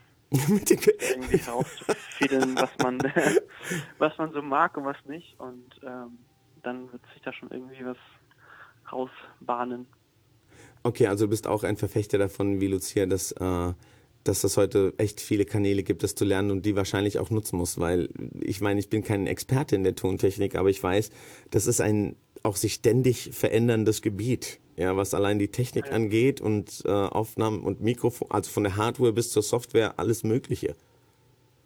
Mega, also ja klar, voll, auf jeden Fall. Aber ich muss dazu auch sagen, dass ich natürlich auch jetzt bei der Deutschen Pop, ich will jetzt auch keine, nicht unbedingt Werbung machen für die Deutsche Pop, aber ich hatte halt mega ähm, das ähm, unglaublich große Glück damit, ähm, mit dem, äh, dem Wolfgang Gottlieb als Dozenten zu haben, Mhm. ähm, dann im Tonmeister auch und im Tontechnikerkurs und ähm, der hat natürlich ähm, mir unglaublich viel beigebracht, auch äh, wie man analog zum Beispiel Sachen aufnimmt, also wirklich noch mit äh, Tape-Maschine und sowas und der hat so ein unglaublich großes Wissen, so eine Ansammlung an äh, ja, Dingen, die er einfach weiß und die er ähm, ja, die sich nicht zu schade ist, die zu enthalten. Mhm. Der ähm, spricht schon sehr gerne über solche Sachen und da ähm, habe ich das große Glück natürlich da auch in seinem äh, habe ich das große Glück in seinem Kurs gewesen zu sein. Ist das, äh, also würdest du schon sagen, man braucht schon irgendwie eine Art, so, so wie sagt man das so schön, ein Mentor. Yoda, ja? Ja, auf jeden Fall. Äh, also das findet man nicht nur allein im Internet, oder? Ja, also ich hatte natürlich auch jetzt das Glück, da mehrere äh, Yodas zur, oder Jodi, ich weiß gar nicht, was die Ja, das ist äh, eine interessante Frage, werden wir klären. ähm, aber ähm, da gibt es natürlich auch wieder, die man irgendwie äh, übers Internet kennenlernen kann. Also ich meine, die, die Welt ist ja jetzt so klein geworden dadurch und deswegen, ähm, ja, aber eigentlich geht natürlich nichts über den persönlichen Kontakt, deswegen. Siehst du das auch so, dass du gerne den Sprecher dann doch ins Gesicht siehst? Oder bist du so einer von den Vertretern, der sagt, der Sprecher kann in Buxtehude sitzen? Heute gibt es 100 Möglichkeiten der Online-Verbindung. Oder sagst du, nee, der muss bei mir im Studio sein? Nee, gar nicht. Der, der muss, der muss äh, im selben Raum sein wie ich, auf jeden Fall. Wenn man das, also das geht natürlich jetzt alles ja auch, also Corona macht es möglich, aber es ist halt nicht das Gleiche. Ne? Also ich glaube auch, ähm, dass wir, dass uns jetzt auch irgendwie gezeigt wurde, es geht zwar alles online, Mhm. aber es ist halt nicht das Gleiche. Also sei es jetzt Schule oder sei es jetzt irgendwie eine Sprecheraufnahme.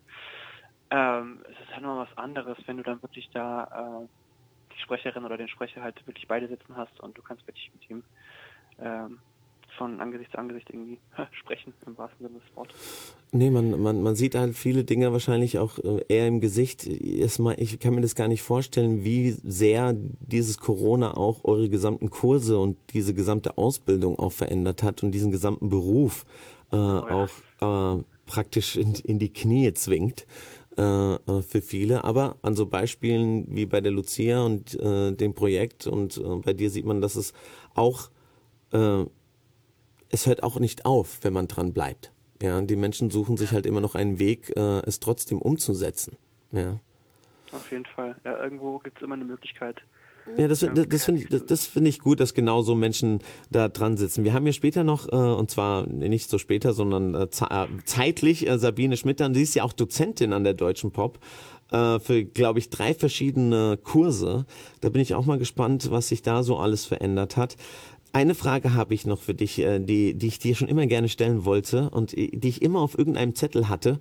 Und äh, bei, weil ich weiß ja, wie, wie, wie so Genies denken und welche Denkmuster die haben. Äh, ja. Und jetzt, äh, bei welchem Ereignis wärst du eigentlich gerne dabei gewesen? Was meinst du? Nochmal? Ja, bei welchem Ereignis äh, geschichtlich wärst du gerne dabei Oh. gewesen? So, so, so Zeuge. Ähm, also bei, bei generell Musikproduktion meinst du? Nee, so überhaupt, so überhaupt. Äh, Bei der Erschießung von John F. Kennedy, bei, Oh, weißt du, weißt du, keine Ahnung, so äh, überhaupt, wo, wo, wo wäre so ein Mensch wie du, wenn der da sitzt und sich irgendwas anguckt und sagt, oh Mist, da wäre ich gerne dabei gewesen. Boah, okay, krasse Frage. Ähm, lass mich kurz überlegen. Ja, weil so lange hast du auch nicht Zeit. Ja, ähm, sorry Sabine, du musst jetzt noch ein bisschen warten. Die Lorenzo muss jetzt hier noch die Frage zurecht, äh, die Antwort zurechtbiegen. Boah, ähm, mega schwierig. Ich glaube, einfach jetzt, um bei der Musik zu bleiben, ich äh, wäre mega gerne bei, egal welchem Album, aber bei irgendeinem äh, Entstehungsprozess von äh, The White Stripes. Wäre Wow. Ich, ich mega gerne dabei gewesen. Ich hätte Also mit vielem gerechnet, aber damit nicht. aber ja, ist, das ist jetzt, also das ist jetzt nicht die Ermordung von, äh, von äh, Kennedy, aber äh, ungefähr genauso Geschichtsereignis. ja, um sie aufzuhalten, nicht um, um Zeuge zu sein. Aber White Stripes, mega cool. Ich glaube, das waren auch paar verrückte äh, Studio-Sessions, die die, die, die Auf Kollegen jeden hatten. Fall, auf jeden Fall, ja. Lorenzo, es ist mir eine Freude gewesen, dass du wieder heute bei uns äh, warst. Ähm, wir hier von Sprecherbrett, ich sage immer wir und bin alleine hier. Muss ich mir Sorgen machen. Ja, ich habe hier, ich rede immer mit dem kleinen Geist in meinem Kopf. Nein, vielen Dank, dass du dir wieder Zeit genommen hast. Wir wünschen, ich wünsche dir für die äh, Produktion äh, des Hörbuches äh, viel, viel Erfolg. Äh, bin gespannt, äh, was da alles äh, zutage kommt und welche Erfahrungen und einfach das Produkt, was ihr dann dann natürlich auf den Markt werft, was sich Gott und die Welt anhören darf. Danke dafür. Du hast noch einen zweiten Song mitgebracht. Äh, sag an. Bitte? Du hast noch einen zweiten Song mitgebracht. Sag an. Achso, ja, das ist, äh, also erstmal Dankeschön, dass ich da sein durfte und der äh, Song heißt ähm, äh, Phone Numbers von Dominic Fike und Kenny Beats. Danke. In der Zwischenzeit werde ich versuchen, ich werde danach äh, nochmal White Noise spielen, weil ich will, oder, oder willst du, dass ich Selvi, oder willst du, dass ich Selvi spiele? Sorry, nein, ihre neueste Single. Ja, dann mach doch hier Sorry Nein. Das ist doch mega. Gut, dann hört ihr jetzt Phone Numbers von Dominic Fike und danach Selvi mit ihrer neuesten Single Sorry Nein. Lorenzo, danke, dass du da warst und äh, Sabine, mach dich bereit. Ich werde dich in den nächsten drei Minuten anrufen. danke, Lorenzo. Bis dann. Ja, bis dann, ciao. Cause I got more. Yes, I blew my shorty from Florida to Hollywood.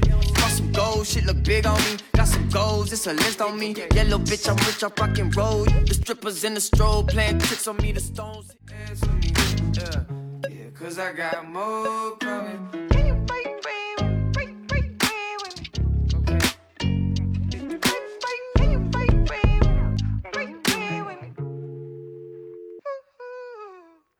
Shall we unite? Shall we unite?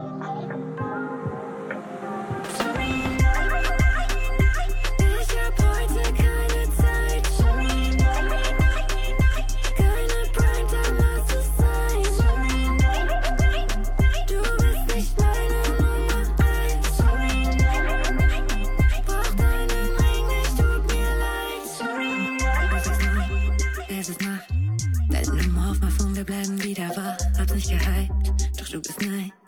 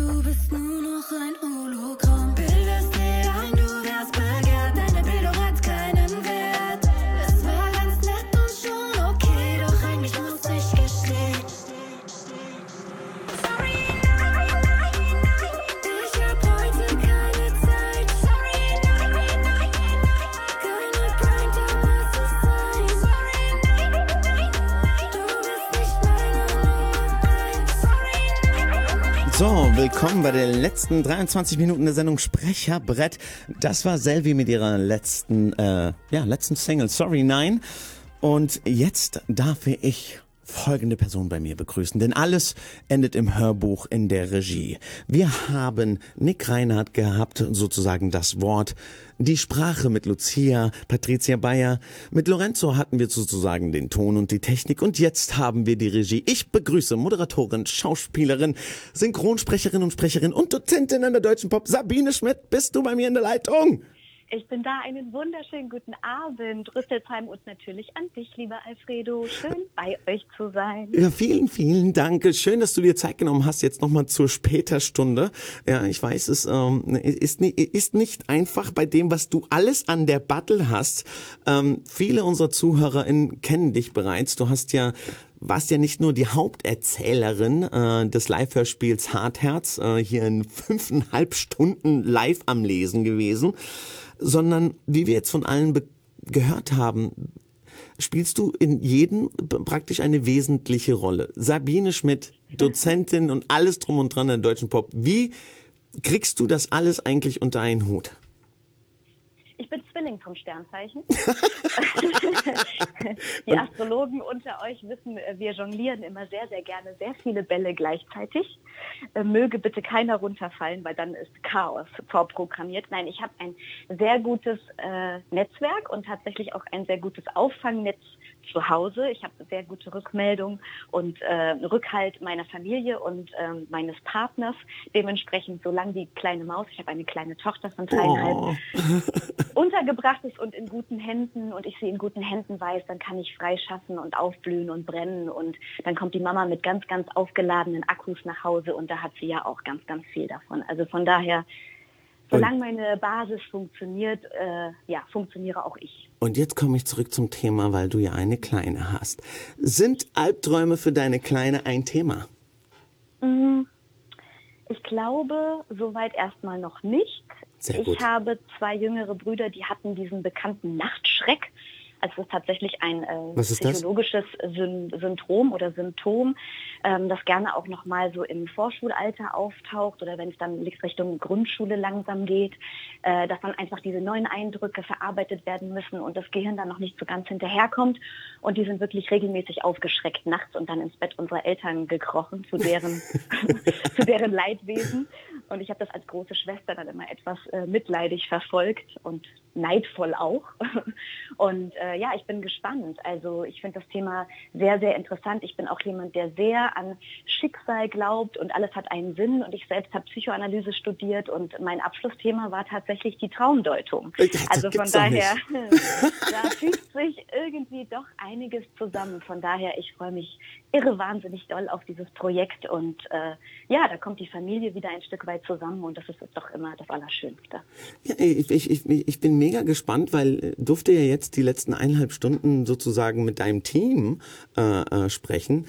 Und äh, Lucia äh, ist ja die Sprecherin, ausgewählt äh, vom Autor Nick Reinhardt äh, und ist ja auch deine Schülerin. Das stimmt. Und zwar mittlerweile im zweiten Semester. Also sie ist jetzt ja in der Abschlussklasse und ab morgen wieder an meiner Seite und in meinem Kurs. Und wir brennen alle sehr darauf, dass es weitergeht und auch im Präsenzunterricht weitergeht und nicht online, um nochmal das Thema aufzugreifen. Ich kann das alles nur unterstützen, was Lorenzo gerade gesagt hat und habe mich natürlich sehr geehrt gefühlt, als er das Wort Chefin benutzte. Ah, der weiß schon, was auf ihn zukommt. Ja, ja, genau. Ich sitze da morgen mit der Peitsche. Nein, also für mich ist es ganz, ganz wichtig, dass wir uns alle als Team begreifen und jeder einen ganz entscheidenden Beitrag leistet und dass das alles so, das sind so kleine Puzzleteile, die ineinander greifen müssen und nur so kann das funktionieren. Da kann nicht einer da sitzen und sagen, so wird's gemacht und alle anderen fühlen sich unwohl damit. Das muss, äh, dann funktioniert das nicht. Also das haben wir ja auch bei unserem Hörspielprojekt ge gesehen und gemerkt. Solange alle dabei sind und wach sind und die gleiche Energie da reinstecken, dann wird das auch ganz großartig. Ja, äh, des, deshalb mal die Frage, weil du kennst ja wahrscheinlich auch durch deinen ganzen äh, Jobs, ähm, wer, wer zum Beispiel äh, K11-Fan ist auf Sat 1, ich habe mir die Folge angeguckt und habe die ganze Zeit gerätselt, bist du die Mörderin oder nicht? Könnt ihr euch auf der Mediathek angucken, die Sabine Schmidt. Ähm, wie wichtig oder was für einen Unterschied macht das für dich, wenn du ein, ein Set kommst oder in eine Produktion und du kennst da keine Sau? ja, um das mal so zu sagen, oder das sind so vertraute Menschen, mit denen du äh, tagtäglich zusammenarbeitest. Gibt es da einen, einen wesentlichen Unterschied für dich oder ist das für dich Definitiv. Jacke wie Hose? Definitiv. Also ich glaube, es gibt Vor- und Nachteile, weil natürlich kann man sich jedes Mal auch neu verkaufen oder vielleicht sich auch von einer ganz anderen Seite zeigen, wenn man in ein neues Team hineingeworfen wird. Aber für eine solche Langzeitproduktion, die uns jetzt bevorsteht, äh, ist das, kann es nur von Vorteil sein, dass Lucia weiß, was ich will, wenn ich ihr gewisse Worte zuschmeiße, Begriff, äh, Begrifflichkeiten, ähm, äh, Tipps und so weiter. Sie kann das sofort umsetzen, weil sie mich jetzt einfach auch schon so intensiv kennengelernt hat. Und auf der anderen Seite weiß ich sie auch zu nehmen. Also Lucia ist einfach jemand, der äh, im ersten Moment, wenn man sie kennenlernt, sehr etwas zurückhaltender wirkt, ist aber unglaublich wach und aufmerksam und äh, beobachtet alles ganz, ganz genau. Und gibt man Lucia ein Mikrofon, dann ist die kleine Rampensau am Start. Und sie hat also wirklich in dem letzten Semester einen ähm, Raketenstart hingelegt und plötzlich eine Bandbreite und eine Varianz gezeigt in diversen, sehr extremen Rollen. Das gipfelte dann ja auch in ihrer Hauptrolle bei uns beim Hartherz-Projekt. Also ich äh, ich sehe ja eine große Zukunft äh, voraus und freue mich riesig, dass wir jetzt tatsächlich so, so intensiv und intim auch äh, miteinander arbeiten können. Ist, ist, das, ist das so eine Sache, ähm, als, als du als Dozentin bei der Deutschen Pop angefangen hast, wurdest du ja auch selbst ausgebildet, jetzt natürlich nicht für alles, die Schauspielerei nicht, du hast ja einen riesen Werdegang auch in der Theaterpädagogik und das ist ja, man braucht ja fünf Sendungen, um deinen Werdegang äh, irgendwie zu fassen äh, und darzustellen.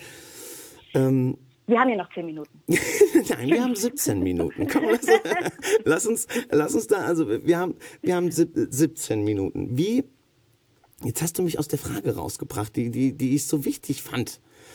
Das wäre ja nicht das erste Mal gewesen. Ja, genau. Und jetzt, äh, genau, jetzt hast du die Autoren gehört äh, und das Thema Kinder. Und Kinder ist auch etwas, was dich sehr begleitet. Du erzählst dir da die, die Geschichten. Diese zwei Dinge, wie fühlst du dich? Also erstens, dass du als Lehrerin und das mal sozusagen jetzt mit deiner Schülerin wirklich professionell zusammenarbeitest. Und zum einen, dass dieses Thema, dass es auch noch um dieses Thema Kindheit, Kinder geht. Also ich glaube, dass diese ganze Imaginationswelt, die wir aufmachen, wenn wir uns in ein Medium fallen lassen, sei das ein Hörspiel, sei das ein Hörbuch, das sind Alltagsfluchten. Und die sind nicht zuletzt gerade in der aktuellen Zeit unglaublich wichtig und für die Kinder und Jugendlichen umso wichtiger heutzutage, um ausbrechen zu können, um mhm. die Kreativität zu fördern und so weiter. Und da sehe ich mich jetzt ganz persönlich echt als Schnittstelle, also als kleiner Fluchtbewahrer. Aha, kleiner Insider an Dan, wenn er jetzt zuhört. Der Wahnsinn. Ich glaube, ich glaub, das, ist, das ist ganz, ganz wichtig, dass wir uns ähm, dieser Aufgabe und diesem Transmitter-Funktionsding irgendwie bewusst sind, dass wir uns auf eine Sprache und auf, ein, auf, ein, auf eine Lebenswelt begeben, die Kinder und Jugendliche begleitet, bestärkt, unterstützt in ihrer Entwicklung und dass wir da vielleicht einen gehörigen Beitrag zu leisten können, finde ich. Also finde ich ganzheitlich einfach, ja, finde ich mega.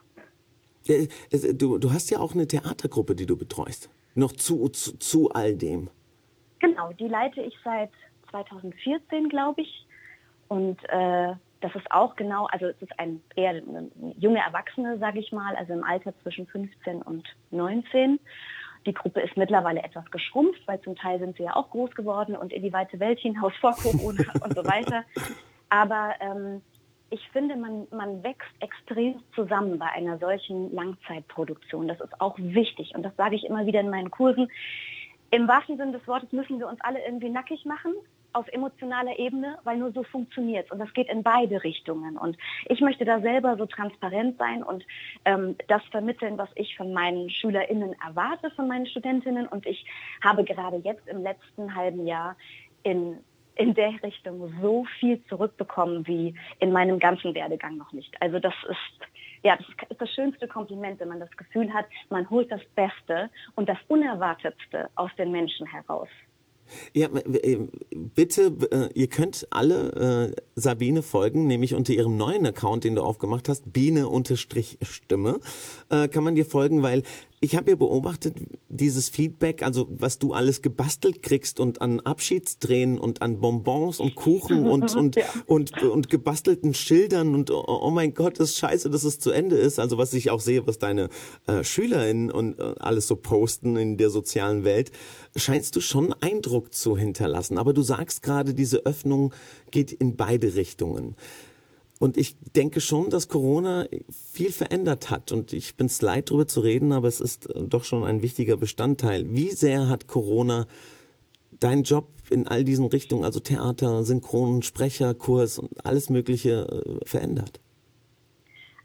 Erstmal sehr, sehr einschneidend, weil mir das Ganze unglaublich Angst macht. Also ich habe, äh, Lorenzo lacht jetzt garantiert, ich habe den absolut technischen schwarzen Daumen. Schon während der Ausbildung habe ich den Raum betreten und plötzlich ist Pro Tools abgestürzt, nichts ging mehr. Äh, plötzlich funktioniert irgendwie der ganze Raum nicht mehr, weil ich bin da. Die Aura.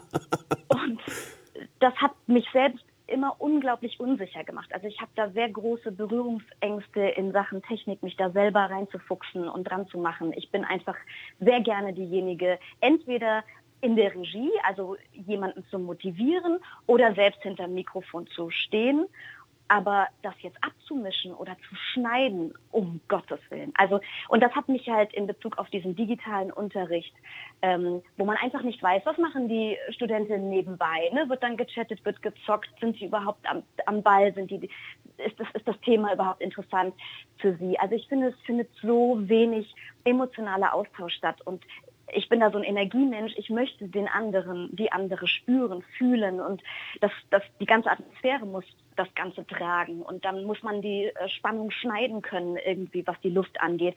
Wir gehen in diesen Raum rein und es ist wie eine, wie eine kleine intime Traumblase tatsächlich. Und nur so können wir arbeiten. Und dann verlassen wir auch gemeinsam diesen Raum wieder und gehen in unseren Alltag und in unsere normale Realität zurück. Und das ist so eine komische Zwischenwelt, die für mich einfach nach wie vor nicht greifbar ist.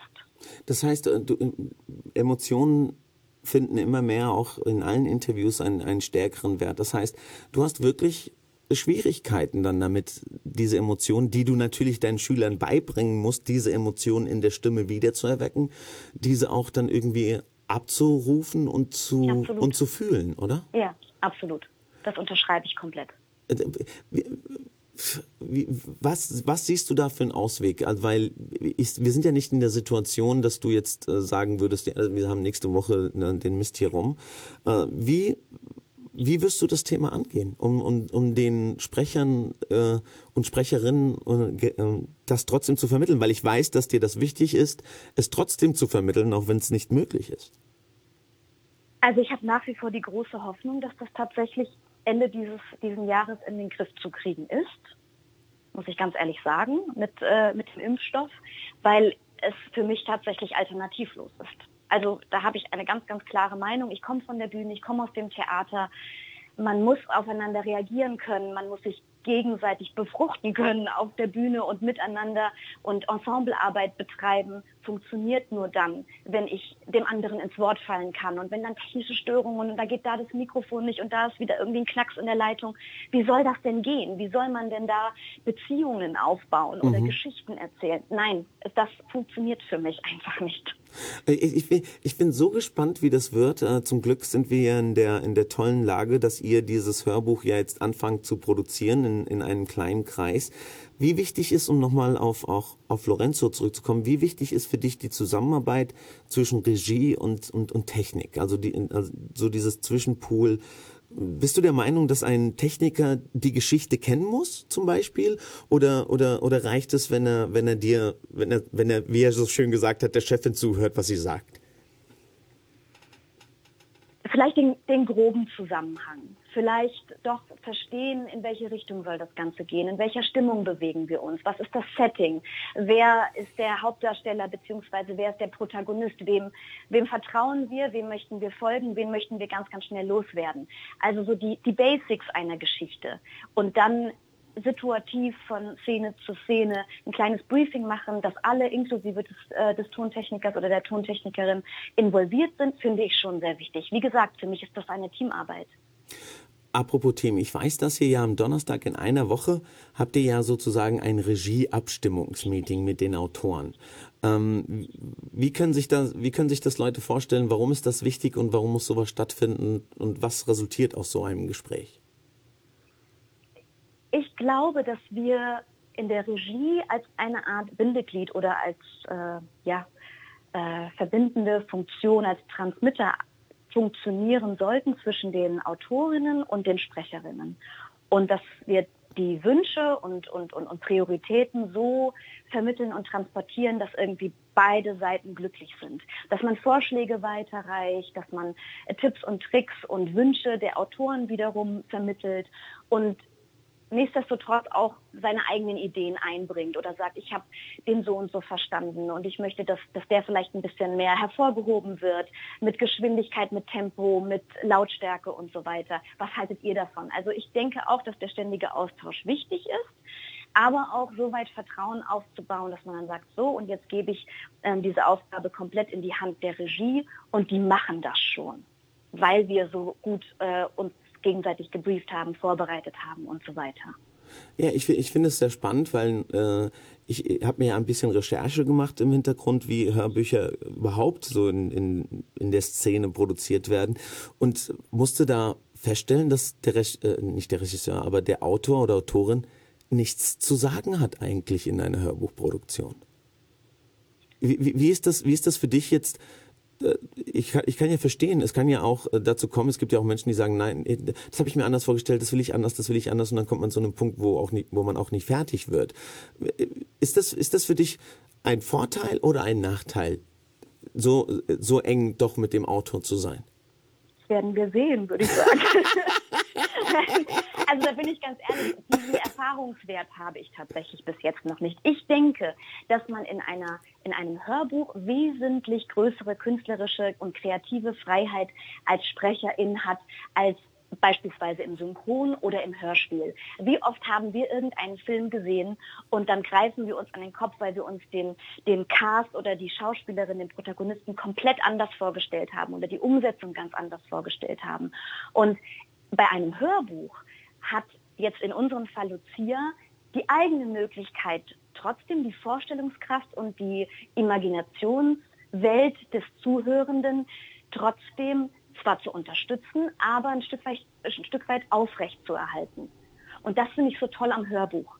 Also, dass wir Stimmungen und, und Charaktere entwickeln können und trotzdem ist das so diese letzte Sequenz, die sich jeder selber beschaffen kann. Äh, meinst du, was gefällt dir besser, Hörspiel oder Hörbuch? Ich glaube, es wird auch in diesem Fall ein kleines Zwitterwesen werden. Ich komme vom Theater und es, ich verstehe bei Hörbuch immer sehr viel, es wird etwas runtergelesen. Mhm. Und ich werde in meiner Regiearbeit ganz, ganz großen Wert darauf legen, dass viel, viel, viel gespielt wird. Auch wenn das nur, in Anführungszeichen, nur eine Sprecherin sein wird. Und trotzdem wird man das Gefühl bekommen, in eine Welt von unterschiedlichsten Figuren hineingeworfen zu sein. Äh, äh, ist das auch wichtig, weil man weiß, am Ende hören es Kinder? Na klar. Na klar. Also Hanna hat die größte, also ist meine Tochter, Verzeihung, Hanna hat die größten, die größte Freude daran, wenn ich äh, bei Janosch in die absoluten Extreme gehe, wenn ich die ähm, Tante Gans oder, äh, oder den Dr. Brausefrosch lese. Da wartet sie schon richtig drauf. Wann kommt die Seite? Ja, ich, ich hoffe, und es ist trotzdem eine Sprecherin. Ich, dann, ja. ich hoffe, dass das genau entsteht äh, ähm, bei dem äh, bei eurer Hörbuchproduktion, äh, nämlich genau das, äh, dass Kinder sagen, oh, ich will genau das jetzt wieder hören und und das so ein so ein so einen wunderschönen einzigartigen Wiedererkennungswert bekommt, ja, den den wahrscheinlich auch nur so eine Truppe zusammenkriegen kann, die die so eng miteinander verschweißt ist. Ja, ich hoffe es. Und ich glaube auch ganz fest daran, ja. Ja, ich, ich, ich bin mega gespannt. Ich werde euch begleiten, werde da bei der Produktion auch dabei sein, äh, um, um den Menschen äh, äh, zu zeigen, auch die Sprecherbrett verfolgen, wie so eine Hörbuchproduktion entsteht. Heute haben wir die vier Menschen kennengelernt, die man dafür braucht. Den Autor oder Autorin, äh, die Sprecherin und äh, Ton und Regie. Jetzt habe ich so lange mit dir gesprochen und deine zwei Songs werden wir jetzt zum Ende der Sendung hintereinander spielen, weil uns die Zeit davon rennt. Oder Ach, ich glaube, du kannst dich, gut. du kannst dich nur noch für einen Song entscheiden, Sabine, weil wir so lange gesprochen haben. Ich hätte so gern noch länger Zeit gehabt. Aber ich weiß, wir werden weitere Interviews führen, auch auf Instagram Sprecherbrett im Laufe der Produktion nach jedem Schritt, um euch da auf dem Laufenden zu halten. Sabine, vielen Dank, dass du dir zu so später Stunde an einem Sonntag, ich weiß, du hattest zwei ganz, ganz stressige Wochen, dir heute die Zeit genommen hast. Äh, äh, ich weiß, dass du noch deine Kleine schnell ins Bett gebracht hast. Und äh, vielen Dank, dass du da warst. Sehr, sehr gerne. Es war mir eine große Ehre, immer wieder gern. Und äh, ja, guten Wochenstart, Rüsselsheim und natürlich auch für dich. Ja, da, äh, vielen Dank. Du bist die Einzige, die mir das mal gewünscht hat. ich werde jetzt gleich, weil wir hier Ausgangssperre haben, wahrscheinlich noch dreimal kontrolliert von der Polizei, bevor ich zu Hause ankomme, was ich sehr gut finde, aber es ist trotzdem ein wenig umständlich. Glaub wir, ich, glaub wir haben als Finalsong Use Somebody Kings of Lion. Warum hast du dir diesen Song ausgewählt, Sabine? Ja, ich habe diesen Song ausgewählt, um alle meine Studentinnen zu grüßen. Und ich bin unglaublich stolz und sehr geehrt, so unfassbar talentierte SprecherInnen in den letzten ähm, sechs Monaten kennengelernt haben zu dürfen. Und das ist tatsächlich ein Song, mit dem ich äh, geehrt wurde, ganz zum Schluss in der letzten Sitzung. Und äh, ja, möchte an dieser Stelle einen großen Dank aussprechen an Patrick Link und an Dave Stöcklein, die mir das live performt haben. Wir haben Live-Musik genossen. Wow. Und es war unfassbar. Mein Herz hüpft jetzt noch, wenn ich daran denke. Und seid bitte alle ganz, ganz lieb gegrüßt. Und ich wünsche euch von ganzem Herzen nur das Allerbeste. Mit diesem wunderschönen Gruß verabschieden wir uns, Rüsselsheim. Das war die Sendung Sprecherbrett. Ein bisschen zum Thema, wie wird ein Hörbuch produziert und welche Menschen stehen dahinter. Ihr könnt die Sendung nochmal nachhören und alle Sendungen, auch das Live-Hörspiel auf äh, Spotify, Anchor, iTunes, Google Podcasts, dieser und überall, wo es Podcasts gibt, unter Sprecherbrett. Ich bedanke mich, mein Name ist Alfredo Sancha und wir hören uns nächsten Sonntag um 21 Uhr. Rüsselsheim, es ist mir wie immer eine Ehre.